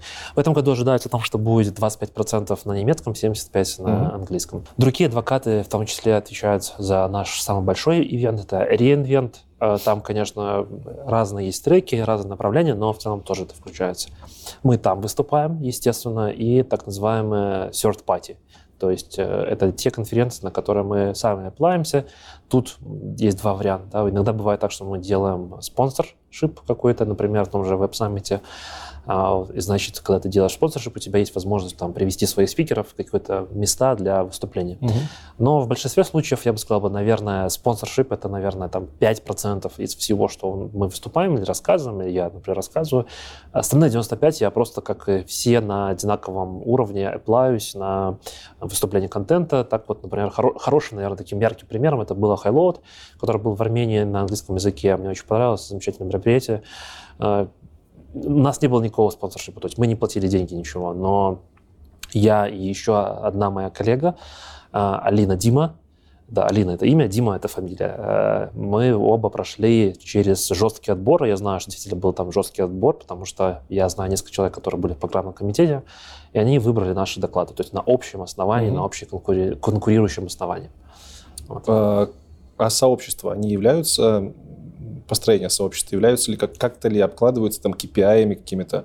Ну, условно говоря, ты приехал, сделал сообщество, оно вдруг стало активным, там чаты пошли, они стали свои конференции делать, ты это как-то включаешь в свои результаты работы? Э, я включаю только то, что активная группа. Вот здесь вот я, к сожалению, еще в процессе доказательства о том, что активная юзер-группа или активная комьюнити mm-hmm. это не только то комьюнити, которое делает там 4 ивента в год, это то, что у нас сейчас является такое обязательством, то, что э, активная юзер-группа это та группа, которая делает 4 ивента в год, и плюс каждый ивент должен быть, ну, грубо говоря, вот э, если мы берем любой момент времени, либо 90 дней назад, либо есть запланированный ивент, который будет 90 дней вперед. Угу, ну, понятно. Э, ну, это примерно 4 ивента в не год. 4, год, 4 не календарный год. Да, да. А, но я сейчас очень сильно продвигаю идею о том, что комьюнити активно это не только вот эти ивенты, да, то, что я говорил, что лично для меня активная комьюнити, в целом комьюнити, это общение через чат, это вопросы, это ответы, это там, где не стесняясь, можно задать глупые вопросы, получить умные ответы и так далее. Ну, пока, к сожалению, идет тяжеловато, я mm-hmm. бы так сказал, потому что очень тяжело мерить что, как померить, например, ребята общаются, не знаю, в WhatsApp, другие ребята общаются, не знаю, там в Фейсбуке, третьи общаются еще где-то, и получается то, что если ты какой-то момент предлагаешь, ну, вот я там предложил, говорю, вот у нас там в Телеграмах, у нас очень популярно, очень большой идет объем э, трафика в плане коммуникации, сообщений и так далее. В Телеграме ты это можешь померить, да, а если другие какие-то там мессенджеры и так далее, то есть нужно думать про API, нужно думать глобально сразу. И, к сожалению, вот это, ну, как бы, это плюс и минус того, что в AWS, если ты что-то предлагаешь, тебе нужно угу. сразу думать не только про свой маленький кусочек, да, тебе нужно сразу думать про все. А как это другие сделать, как другие идеи в других локациях это сделать, например, не знаю, там в Понятно. Индии, в Китае, не знаю, еще где-то. Какими инструментами интересными ты начал пользоваться, когда стал девелопер-адвокатом, которыми раньше не пользовался в работе? Ну вот буквально мы тут с тобой делали перерыв, я думаю, что все увидели какое-то немножко изменение кадра. А, я тебе сказал, тебя спросил, где ты сам ведешь свой вот сценарий, что ты у меня сейчас спрашиваешь вопросы. А, когда я стал developer-адвокатом, как я говорил, одна из наших таких задач, скиллов, да, это делать R&D, и это делать много изучать что-то много нового, но новое изучать это достаточно такой трудоемкий процесс. И когда я стал developer-адвокатом, я сейчас очень сильно перешел на Obsidian. Я знаю, что, что в русском сообществе есть огромный там телеграм-канал, а, и Obsidian — это инструмент для заметковедения. Это для меня стало что-то новым, а, который позволяет через... Ну, это просто инструмент ведения заметок в Markdown, который при, преследует такой принцип Цетрикастена. Цетрикастен — это подход, когда ты делаешь любую заметку, но всегда стараешься сделать к ней какой-то connection, э, к другой заметке. Ну, грубо говоря, я делаю, не знаю, там, research по S3, да, какой-то новый функционал, э, новый функционал, например, там, failover для мультирегионального взаимодействия. И я пишу, например, для себя о том, что читаю какую-то статью или смотрю там видос, делаю какие-то заметки, да, и я сразу делаю какой-то референс на какую-то другую заметку. Мы, как люди, да, сейчас очень популярны нейронные сети, а, там, чат GPT и так далее. Если посмотреть под капот, то это все те же графы, и в мозгу у нас все то же самое, нейронные связи, да, мы как-то mm-hmm. делаем какой-то, например, я знаю Лешу, да, вот Леша делает крутой канал. Когда-то там у Леши на канале был видос про Паскаль, да, и вот эти тут прыжки через connection, они позволяют тебе сделать осознание твоего материала лучше. А, ну, еще можно углубиться в Сеттеркастом, который я тоже, вот, когда стал адвокатом, очень сильно начал внедрять, наверное, из того объема информации, который сейчас через меня проходит. А, в AWS очень много происходит новых релизов, это ну, огромно, действительно, много сервисных команд, много новых релизов, и чтобы оставаться как-то up-to-date, а, хоть как-то это стараться через себя пропускать, я стараюсь вести это вот в mm-hmm. заметка ведении через этот, этот инструмент Obsidian, он бесплатный, там все как бы можно это использовать и делать. А, Еще что-то из такого, ну, скорее это такие внутренние продукты AWS, которые, э, к сожалению, как и у любой большой корпорации, у тебя есть э, ноутбук, в котором все защищено, нельзя никуда это выгружать, потому что это все security и так далее, и так далее. Какие-то внутренние инструменты. Ну, так, наверное, больше такого, чего-то инновационного больше нет. Вот я бы mm-hmm. сказал, бы, что, что как DevRel, я очень сильно стал пользоваться и писать очень много для себя заметок. Скорее, эти заметки не для публичной, но для себя, для того, чтобы делать э, быстрее R&D и вести как-то э, те же митинги, да, сейчас я общаюсь с большим количеством людей, то есть если раньше, если я в ЕПАМе работал, у меня там условно был какой-то группа людей, которых я отвечаю, плюс заказчик, это условно два основных там стейкхолдера. Сейчас у меня есть комьюнити, это много разных людей у меня есть внутри AWS, люди, с которыми нужно поддерживать связь. Ну и вот Obsidian позволяет мне как раз-таки структурировать угу. всю ту информацию, которая проходит через меня. Что насчет ресурсов, э, которые были бы полезны для тех, кто в DevRealm занимается? Используешь ли ты что-то такое? Не знаю, сайты, книги, статьи, может, даже конференция. Я знаю, есть конференция крупная, Девреловская. Да, э, здесь, наверное, в первую очередь это конференцию посмотреть. Второе — это всякие тех-токи, э, где ребята рассказывают, как как рассказывать, да, это подходы к спикингу и так далее. Из книжки я бы, наверное, порекомендовал ту книжку, которая я считаю, наверное, такой, ну, не то что Библией, но очень крайне рекомендую эту книжку для тех, кто делает презентации, не обязательно деврелы, не деврелы. Это «Мастерство презентации». Я сейчас так сходу не вспомню автора, но обязательно тебе потом... Мы видим здесь. Да, да, да, да. Я тебе подкину. Угу. Русский автор, кстати. Э, очень классно написал книжку, написал очень давно. Ну, как давно? Относительно давно. И я считаю, что, что через эту книжку, если вот ее прочитать, посмотреть, э, и через себя пропустить, и все те рекомендации, которые там есть, применять в презентациях, то очень классно можно потом делать презентации. Это именно как типа делать э, вот э, саму презентацию. А если говорить про остальные вещи, то ну, здесь нужно немножко погружаться там, типа, в драматургию относительно того, чтобы делать сторис. То есть ты должен через свою презентацию рассказывать какую-то историю. Это навыки умения делать презента... не презентация, а именно демо. А, здесь очень много внутренних ресурсов AWS. К сожалению, такое что-то снаружи uh-huh я, наверное, ничего так вот сейчас сходу не придумаю, тебе не скажу, но я бы сказал вот так, смотрите, что делают другие адвокаты и как они рассказывают и показывают это. Знаешь сайт devreal.io, по-моему? Э, наверное, нет. Вот они, они как раз конфу делают э, ежегодно, они там делают даже э, награждение лучших деврелов. Угу. Я не знаю, правда, откуда они их ищут, потому что я у кого не спрошу из деврелов, типа, знают ли они про них, никто не знает. Но они уже давно существуют, тоже ссылочку в описании кинем, интересные ребята. Что по поводу такая штука еще, вот подводные камни. Подводные камни вопросик у меня один остался. Ты уже обмовля... обмолвился в начале, что, например, в своей работе ты навряд ли будешь использовать там сравнение с конкурентами. Да. Э, с полиси сложно работать, будучи деврелом в крупной компании? Проще, чем если ты занимаешь позицию типа архитектора. Угу. У нас больше открыта дверь, у нас больше открыты возможности говорить о том, чем мы можем говорить.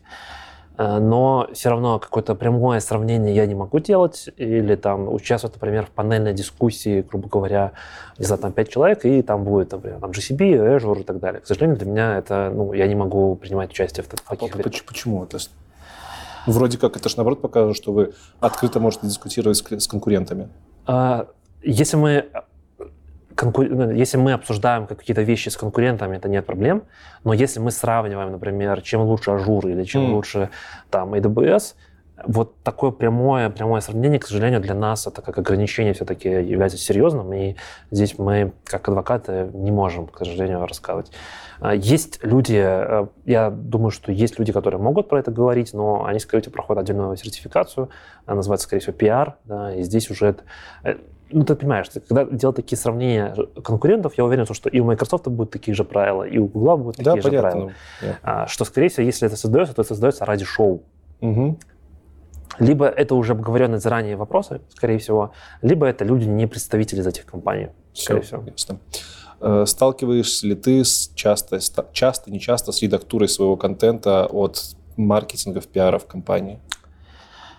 А, не сильно я бы сказал бы э, то, что ну, тот контент, который я произвожу, особенно аудио и видео, я никому не отправляю на approve.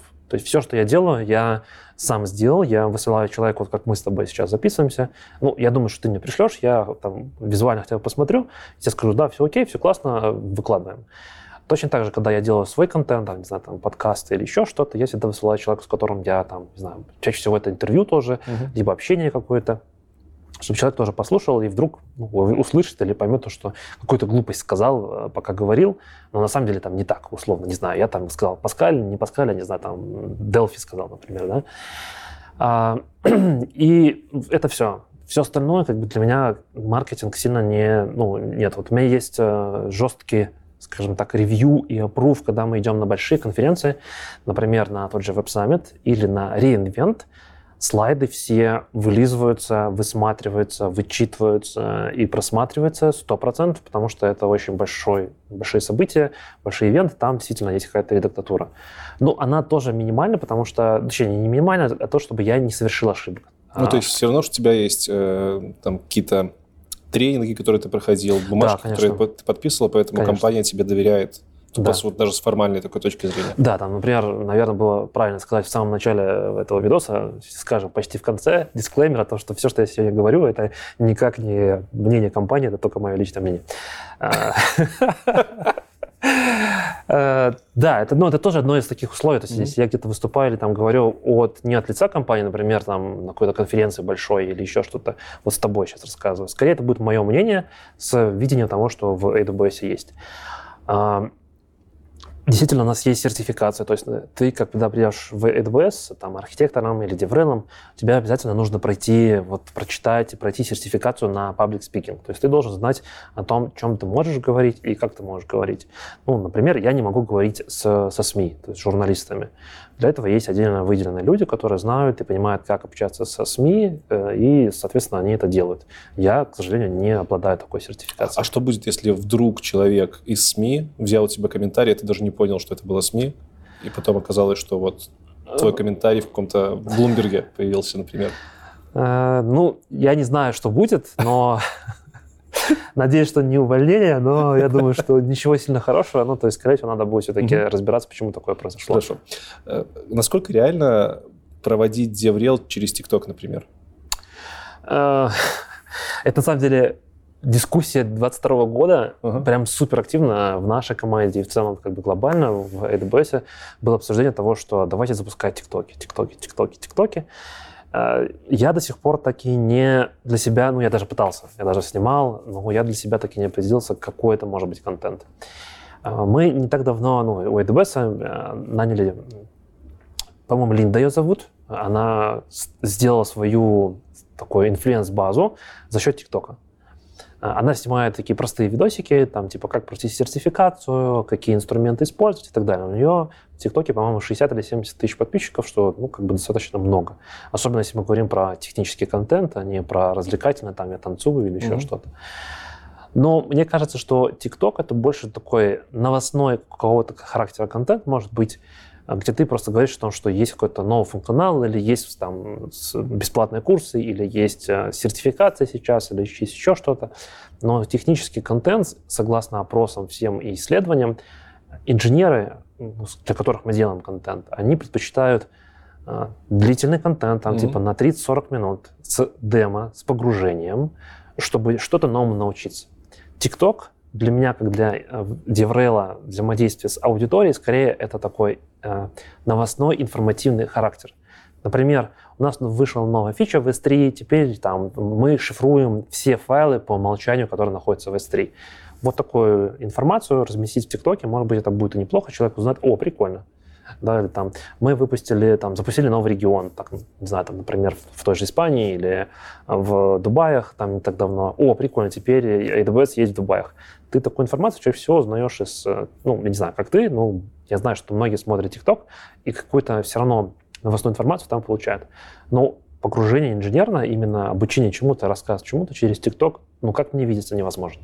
А сам инструментарий ты, ты же тоже выбираешь? Да, То есть понятно, что его где-то опрувить потом нужно будет, но ты его выбираешь. Да. То есть, условно, ты бы, если бы ты нашел какие-нибудь э, веские аргументы, можно было бы даже OnlyFans попробовать продвинуть. Я не говорю про порно-контент на OnlyFans. OnlyFans – это площадка, на которой просто собирается закрытая комьюнити. То, что там много 18+, это Издержки. Издержки закрытой платформы. Э, ну, слушай, на самом деле я не уверен, потому что все-таки OnlyFans — это про контент или про э, автора, который, которому платят деньги. Угу. Я делаю контент, но как бы я не должен, ну как бы... Ну, то, я, я понял, то есть Paywall здесь не ложится, как да, бы ты, да, ты, ты, да. Дол, ты не должен брать деньги со своей аудитории. Со своего контента, да, да. Это, да, это прийти немножко. Ну, окей. Ну, то есть э, э, я могу написать книжку, я могу сделать курсы, я могу их продавать, это окей. Но мне кажется, что это я сейчас сделал такой assumption, я подозреваю, что все-таки сложно будет доказать э, какую-то базу о том, что, типа, если я буду делать какой-то закрытый контент, некий секретный, который я продаю там или прошу за подписку получить mm-hmm. его, ну, скорее, это уже аутсайд э, от э, AWS. А книжки это прям то, чем занимаются иногда? Да, да, у нас адвокаты прям пишут книжки. А вот, например, у нас есть специалист по email, она, кстати, находится в, тоже в Германии. У нее, как бы, вот, по-моему, одна или две книжки именно по email.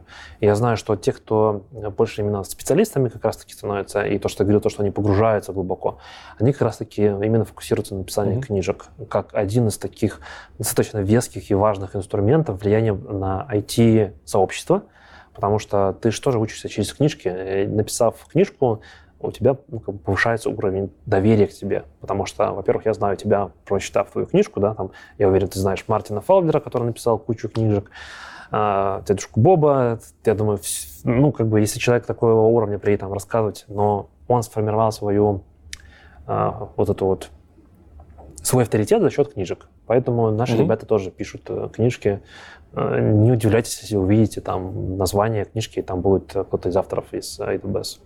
Последнее по DevRel на сегодня. Как ты видишь будущее этой сферы? Я вижу то, что, во-первых, большая часть стартапов, которые занимаются технологическими вещами, они все больше и больше будут привлекать DevRel на самом старте. И я это вижу уже прямо сейчас по LinkedIn, когда ко мне приходят разные стартапы и говорят, мы тут запускаем такой классный продукт, и нам нужен, у нас команда там 10 человек, нам нужен адвокат. Мое было понимание того, что адвокат нужен, когда у тебя уже там, ну, что-то сформировалось, да. А тут я вижу обратный тренд в том, что э, хотят найти сразу адвоката, деврела, который будет рассказывать, ходить показывать, что это за продукт. Подожди, может, конкретно эти реального адвоката искали? Нет, типа... Популярная штука у стартапов. Не, ну, смотри, какая разница. Обычно там лоер пишется, да? А, точно, точно.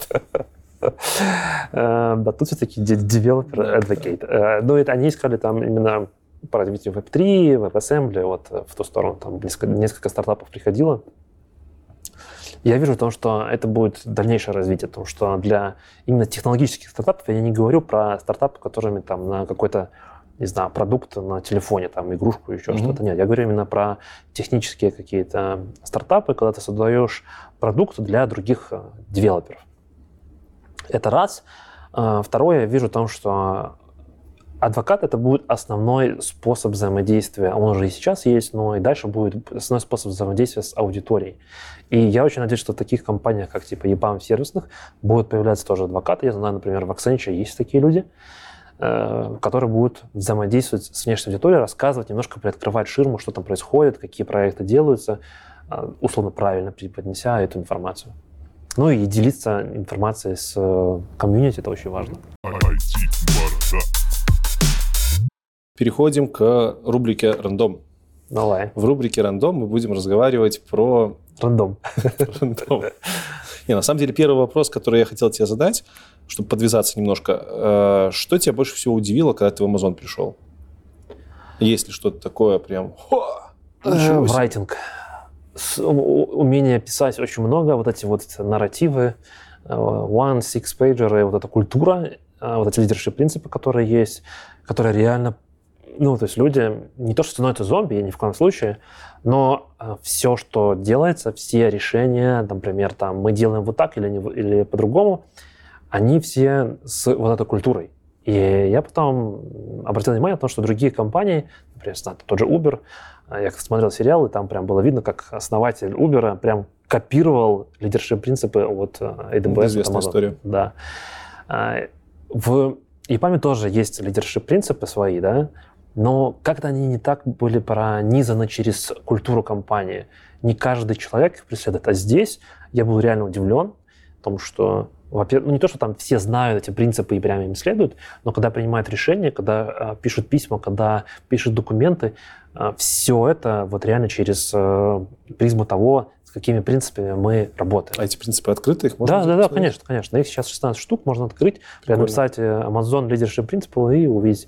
Раньше их было 14, сейчас мы не так давно добавили еще два. Это быть максимально, ну, скажем, зелеными, да, то есть не навредить планете mm-hmm. нашей, и быть лучшим э, employee тоже типа на всей земле, якобы.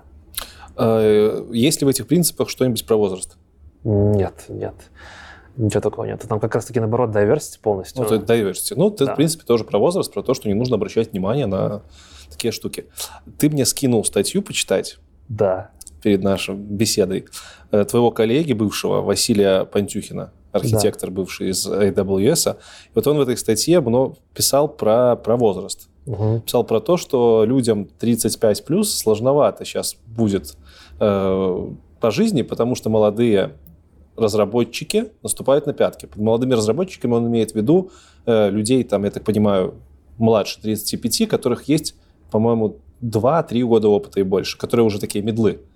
И он говорит, что вот сейчас э, мы очень быстро, молодые люди очень быстро обучаются, за 2-3 года становятся крутыми специалистами, и, в принципе, если у вас там 20 лет опыта плюс, то вот эти ребята за 5 лет вам конкуренцию составляют, а у них как бы они young and beautiful, а, а вы уже как бы не такие гибкие. Поэтому вам нужно поднапрячься. И дальше описывает, почему поднапрячься и, и как поднапрячься наиболее эффективно, чтобы не потерять э, свои позиции.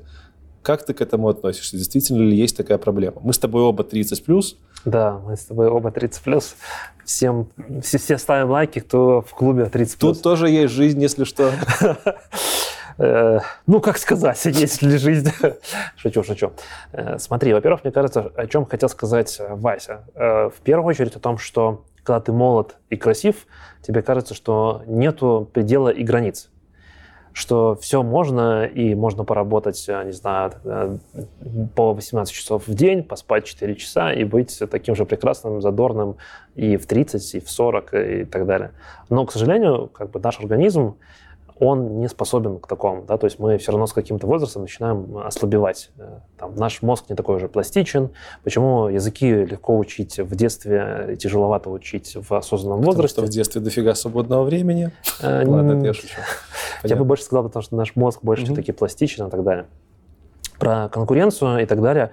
IT все-таки это та специализация, которая очень, ну, в целом IT, это та штука, в которую ты относительно легко можешь войти, грубо говоря, да, там, не знаю, выучил Python, выучил, не знаю, там, фронтенд, и все. Но если ты хочешь расти и развиваться, и быть, э, ну, скажем так, не то что на острие, но хотя бы быть в, на вершине, ну, не на самой вершине, но быть выше середины, то нужно бежать очень быстро и очень много э, изучать нового твои знания, которые там 5 лет назад, ну, там, ты писал, не знаю, там на .NET третьем, или там 3.5, то они сегодня уже не нужны практически. Но ну, Базу ты, ты сформировал mm-hmm. какую-то, но э, на если ты писал, то сегодня, наверное, тебе твои знания вот эти, они, или там на флеш, они сегодня уже не нужны.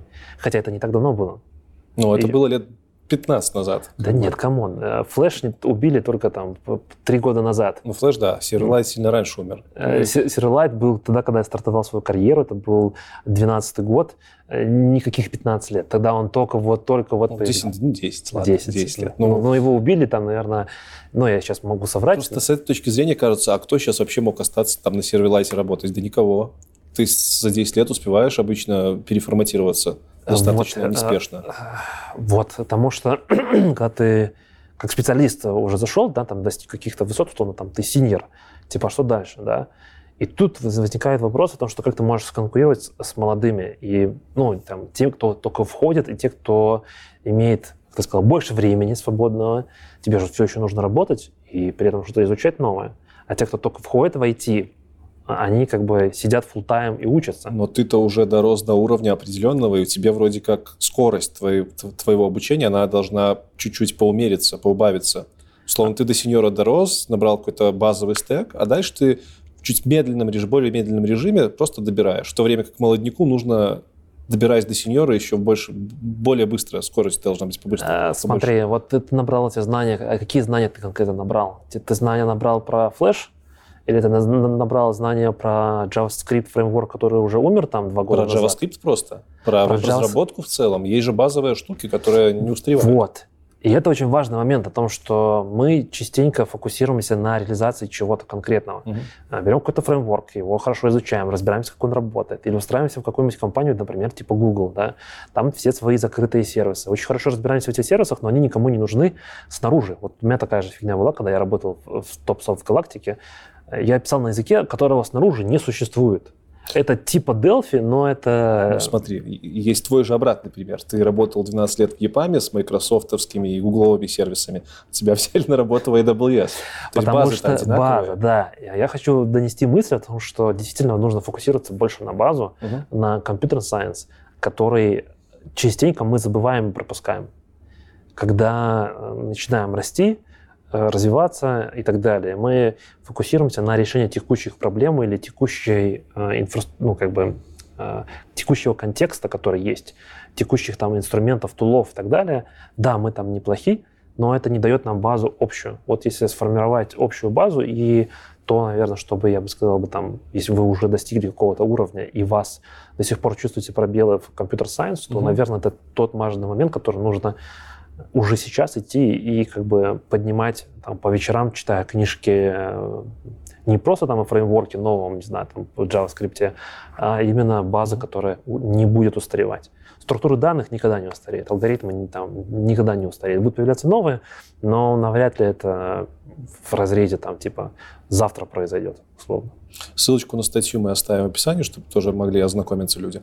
У меня еще сформировалась такое ощущение от статьи, что это немножко про поплакаться тем, кому за 35, угу. о том, что они со своими 20 годами опыта будут оцениваться так же, как люди с 5-6 годами и моложе.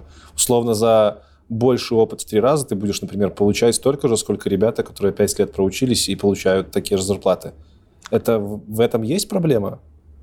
Э, подожди, ты говоришь сейчас про что? Смотри, у тебя есть бизнес, да? Ну. Бизнес э, нанимает человека. К тебе приходит человек, да. не знаю, например, Аня и Петя. Угу. Аня, например, уже 20 лет в IT, а Петя 5 лет в IT. Так. А ты нанимаешь на решение какой-то конкретной задачи, не знаю, там, смигрировать SAP в куда-то там. Так. Или там что-то еще сделать. И Аня и Петя могут сделать одну и ту же работу. Отлично. Мы будем им платить одинаковую зарплату или разную? Одинаковую. Это, вот. Но это же не проблема.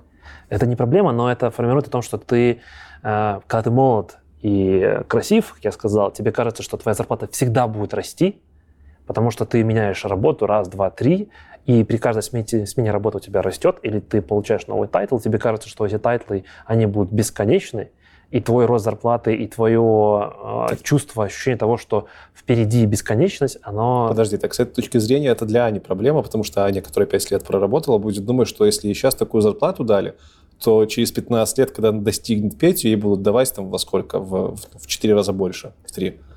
Но это ж, ну, статья-то не про это. Статья про то, что Петя сидит такой, хм, я 20 лет работаю, а получаю как Аня. Мне показалось, что в этом есть посыл какой-то. Ну, типа, ну да, чувак, ну ты будешь конкурировать с молодыми, которые менее опытные, чем ты. Ну да, это нормально. Э, да, но при этом как бы ты как можешь конкурировать? Мне кажется, эта статья подводит к тому, что к двум моментам. Угу.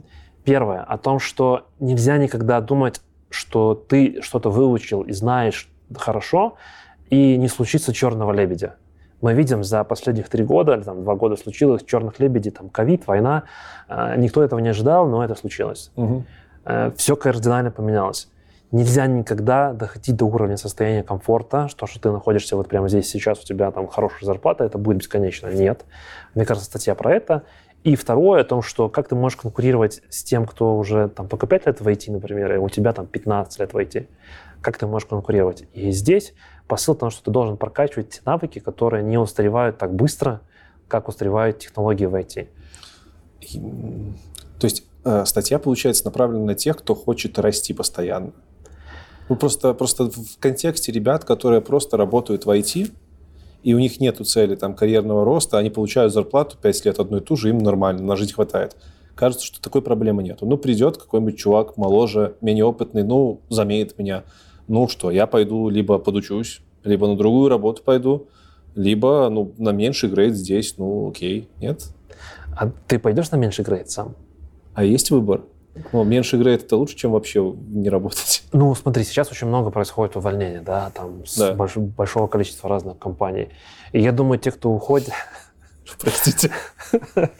Ну, к сожалению, такая... Ну, это ожидаемо. Это ожидаемо, потому что в 2019-2020 году на хайре все всех. Да, да, да, да.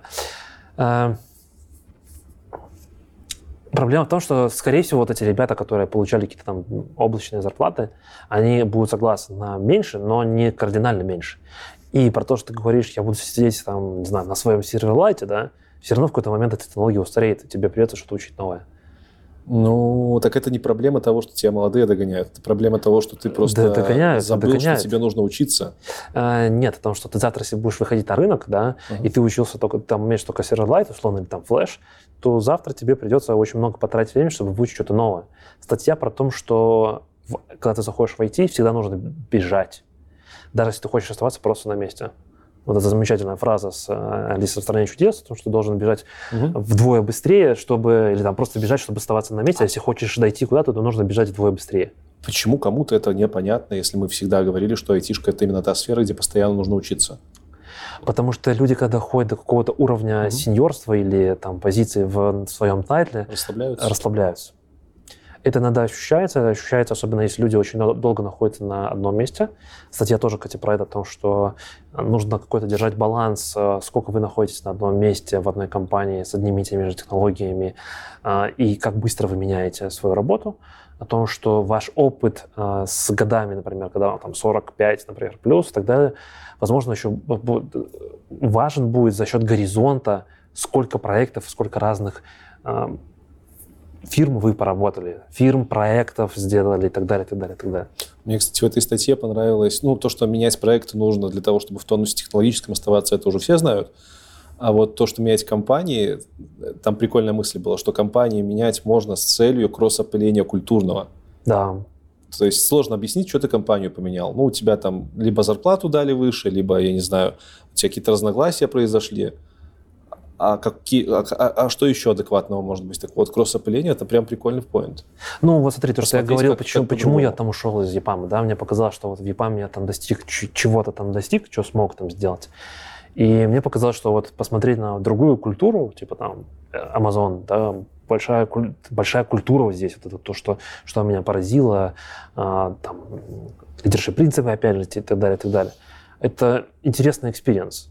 Интересный experience будет попробовать, там, например, в стартап пойти, когда все горит и все нужно завтра, или когда ты работаешь в сервисной команде, или в большой, большом, большой компании типа там Гугла или еще где-то. Это будут разные вещи, и мне кажется, это тоже важно и интересно попробовать. У тебя будет разный взгляд с точки зрения того, как работает бизнес. Да, в большом уже устоявшимся, с отлаженными процессами. Эти процессы, ну, я, например, вижу о том, что ребята, которые проходят через Amazon, например, они эти вещи потом применяют у себя в других компаниях. Я думаю, что не секрет, потому что если ты посмотришь на много американских компаний, то ты увидишь какие-то аналогии, то, что делает э, Amazon. Хочешь новую идею, напиши документ. Этот документ не будет называться one-pager, будет называться как-то по-своему, но это перенесенная идея, скорее всего, с AWS. Что далеко ходить, мы только что говорили про Uber, который взял амазоновские принципы и, немножко изменив, направил на свое. Мне еще кажется, что есть же такое мнение, что чем ты старше, тем ты медленнее учишься. Но оно, скорее всего, биологически обосновано. Да. И что вот молодежь, мол, может там вжобывать по 8, 10, 12 часов, и это нормально для нормально. них часто. Есть время, есть силы, а ты так уже не можешь. У тебя там и сил нет, и семья, и куча других обязанностей.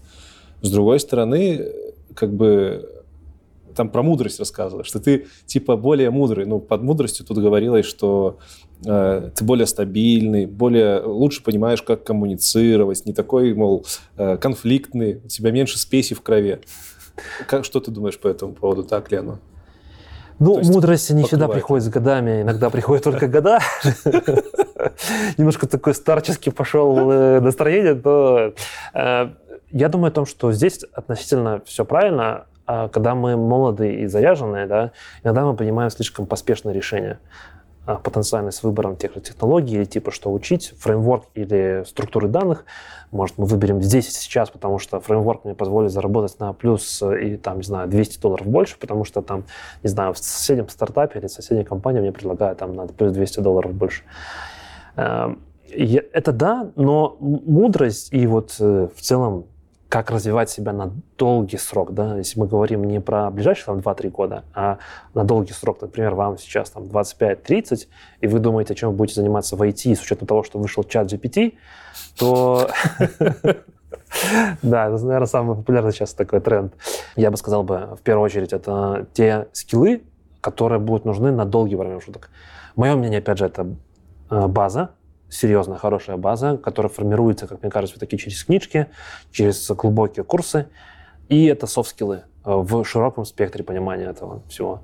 Это и умение коммуницировать, это и умение договариваться, это и умение паблик-спикинга, это и умение писать, там, контент, документы и так далее. Все это поможет вам сохранить вашу конкурентоспособность в будущем эти скиллы не формируются так быстро, как можно выучить hard-скиллы, например, не знаю, там, новый фреймворк от JavaScript, я уже много раз говорил, или там, не знаю, а, перейти в новый клауд, как я это сделал условно. Это не занимает так много времени, да, с точки зрения как продолжительности, но это может быть не самый эффективный, э, не самый правильный способ инвестирования в долгую. Угу. И здесь вот, наверное, статья хочет под словом мудростью вкладывать мысль о том, что ваше инвестирование в себя, они должны включать в том числе и облигации. Да? Когда мы говорим там про инвестирование, у нас есть стартапы это, или там криптобиржа, это что-то может быть рискованное. А есть вот облигации, которые точно принесут доход. Так вот, наверное, в саморазвитии такими облигациями да, это будут ваши софт-скиллы mm-hmm. и база в виде компьютер-сайенс, например, на долгие перспективы. Автор еще интересно прошелся по опыту. Там был такой э, тейк, что, мол, на собеседовании, когда, допустим, а, Аня 5 лет, Петя 20 лет, если Петя говорит, что у него конкурентное преимущество, ну, у меня аж 20 лет опыта, то в каком-то узконаправленном сегменте, там какой-нибудь фреймворк на, для веба на JavaScript, да, фиолетово уже заказчику с какого-то определенного уровня опыта, сколько, насколько у тебя его больше. Условно, и 5 лет, с пятилетним опытом ты эту задачу сделаешь так же эффективно, как и с 35-летним. Э, вот как ты относишься к такого рода слегка, рода слегка обесцениванию, наверное, опыта после какого-то момента, критерия? После ну, какого-то времени? Э, ну, к сожалению, это в какой-то степени правда. Да? Я там ни в коем случае не говорю про эйджизм, что я считаю, что мы все-таки должны оценивать человека по его знаниям угу. э, максимально объективно, а не субъективно. Но, к сожалению, когда ты общаешься, ты, ну, там, видишь, например, у человека опыт, там, типа, 20 лет, ты начинаешь думать, а что он эти 20 лет делал? И, ну, там, э, у меня был пример, когда я сам проводил собеседование, в ЕПАМе я проводил очень много собеседований, например, ко мне приходит человек и говорит, я 20 лет администрировал Active Directory, это из Microsoft. И я начинаю него спрашивать там, про Active Directory, ну, я ожидаю, что это 20 лет, человек уже знает все. Все сертификаты. Да, там он знает чуть ли не каждую там пылинку, каждый там уголочек, где какие там проблемы и так далее. Я начинаю спрашивать, и я понимаю о том, что у него знаний не больше, чем у студента, который вчера прошел, там, условно, мой же курс по этому же, э, по Active Directory. Но ты говоришь про теоретический опыт. А я скажу, что а, ну вот у меня за 20 лет было 5, поте... 5 падений прода, и я со всеми справился. Это, вот это как раз-таки софт-скиллы. Но мы говорим, когда мы говорим про решение какой-то проблемы или задачи, когда мы говорим про найм на работу, то мы суммируем да, твои знания, что ты умеешь, э, знаешь, в том числе. Твои знания иногда могут быть теоретическими, да, там это вопрос курицы и яйца, что должно быть первым. Э, как мы видим, там последний тренд, многие ребята проходят курсы, и даже без опыта могут зайти там, обманом, не обманом, угу. то, что у них был какой-то опыт, но они заходят и работают. Их не увольняют, они продолжают работать. Да, где-то случается там выгорание и так далее, но тем не менее они работают. А, и здесь вот, вот сравнение вот этим вот, это 20 лет ты накопил опыт, проблем, это твои софт-скиллы, это то, что вы должны уметь качать. А знания, с которыми ты пришел, к сожалению, там, типа, у меня есть 20 лет опыта, я ожидаю, что у тебя знания на уровне, ну, типа, 400 плюс Угу. Но тут приходит, там, не знаю, Аня с пятилетним опытом, у нее не было 25 падений в директоре, но она прочитала 18 книжек, а, побывала там на 15 конференциях, сама выступила на еще 10 конференциях, э, и вот она вся такая молодец, у нее знания там на уровне 400, но у другого человека там за 20 лет, к сожалению, такого опыта нету. Ну, не опыта, а знаний. Тут, э, тут тоже, тоже в статье про это же говорится, и там автор рекомендует записывать все свои истории успеха. Это да. как раз мачится с вот этими софт-скиллами, а, рассказать, а что ты за эти 20 лет еще делал, кроме вот этой теории, которую за 4 года можно поднять. И идея записывать меня вообще проштырила, потому что я такой, я читаю, он там плавно подводил, типа, вот история успеха, надо знать, и такой, так, а какие у меня были истории успеха? Да фиг его знает, так и не вспомнишь сразу. Я тебе расскажу историю о том, что мы чуть-чуть так пробежали относительно, когда я готовился к по своему последнему вот этому интервью шестичасовому, mm-hmm. да, вот эти лидершип принципы, они спрашиваются в э, технологии типа STAR. Situation, Task, Action, Result. Mm-hmm. И тебя просят, там вопросы такого характера. Расскажите, пожалуйста, когда вы были не согласны с вашим клиентом, что из этого получилось? я сидел реально, наверное, две недели, ну, все эти вопросы, они открыты, они в открытом доступе, они не сильно отличаются от того, что происходит э, на интервью, но я сидел и вспоминал за свои там десятилетний свой опыт все свои истории. И я понял то, что я реально много чего позабывал. Я позабывал, что там было, почему случилось именно так, а не иначе. Я помню там какой-то конечный результат, например, но почему мы принимали такие-то решения, какие-то вот, вот это. В Амазоне это называется типа анекдоты. Ну, как я уже говорил, mm-hmm. это не, не шутки, а именно твои какие-то истории, какие-то инсайты и записывание их – формирование такое заметковедения, да, оно очень важно, тоже такой хороший soft skill на длинном промежутке. Э, ну, типа длинно, опять же, это там типа 10-15 лет вперед. Ты теперь записываешь свои успехи? Да, я стараюсь сейчас записывать как можно больше. Я вот приеду домой, тоже начну, и вы начинаете. Э, будем финалиться. Последние вопросы мне остались. Э, на поразмышлять. Чем бы ты занимался, если бы не существовало айтишки? Преподавал. Что? Э, ну, скорее всего, математику, физику, информатику. Мне в целом, вот почему я, наверное, DevRel, да, адвокат. Э, в целом мне всегда нравилось кому-то что-то рассказывать, э, учить кого-то, показывать, доносить какую-то информацию. Не могу сказать, что я там самый лучший преподаватель в мире, да, ни в коем случае, но в целом мне как сам такой момент преподавания и быть преподавателем, мне кажется, очень нравится. Я имею в виду в том плане, в том, чтобы обучать людей, людей, школьников, студентов э, и так далее. Я бы, скорее всего, занимался бы именно преподаванием. Топ-3 вещи в твоей жизни за 2020 год, которые ее изменили? 20 или 22? 22. А, топ-3 вещи. Ну, наверное, это обсидиан, про который мы уже проговорили, про умение вести заметки и записывать артефакты, которые угу. мы формируем по жизни. А, второе, это, наверное, путешествие, ну не путешествие, это то количество командировок и а, тех людей, которых я повстречал за 22 год, а, там, условно, первое, наверное, пару месяцев 22 года я никуда не ездил практически, а вот с лета я побывал в очень многих местах, странах и так далее, повстречал очень много людей, вот это меня немножко поменяло, изменило прям, я бы сказал, сильно. И третье, это, наверное, психологически как на меня сильно повлияло, это, конечно, война. Я очень сильно близко к сердцу это принял. Э, у меня и родственники там и так далее. Ну, это мне сильно, я бы сказал, сильно поменяло. Вот. Не могу сказать, что в лучшую сторону или в худшую тяжело, но то, что это сильно психологически на меня повлияло, это прям, да, сто процентов. Что самое важное в жизни? Семья. Спасибо. Спасибо тебе.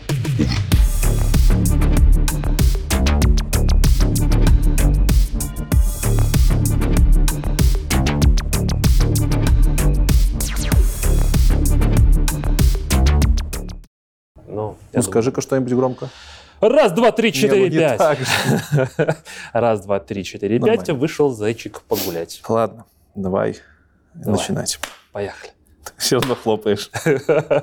Тебе на всякий случай вдруг поможет. Вдруг поможет тебе потом синхронизировать.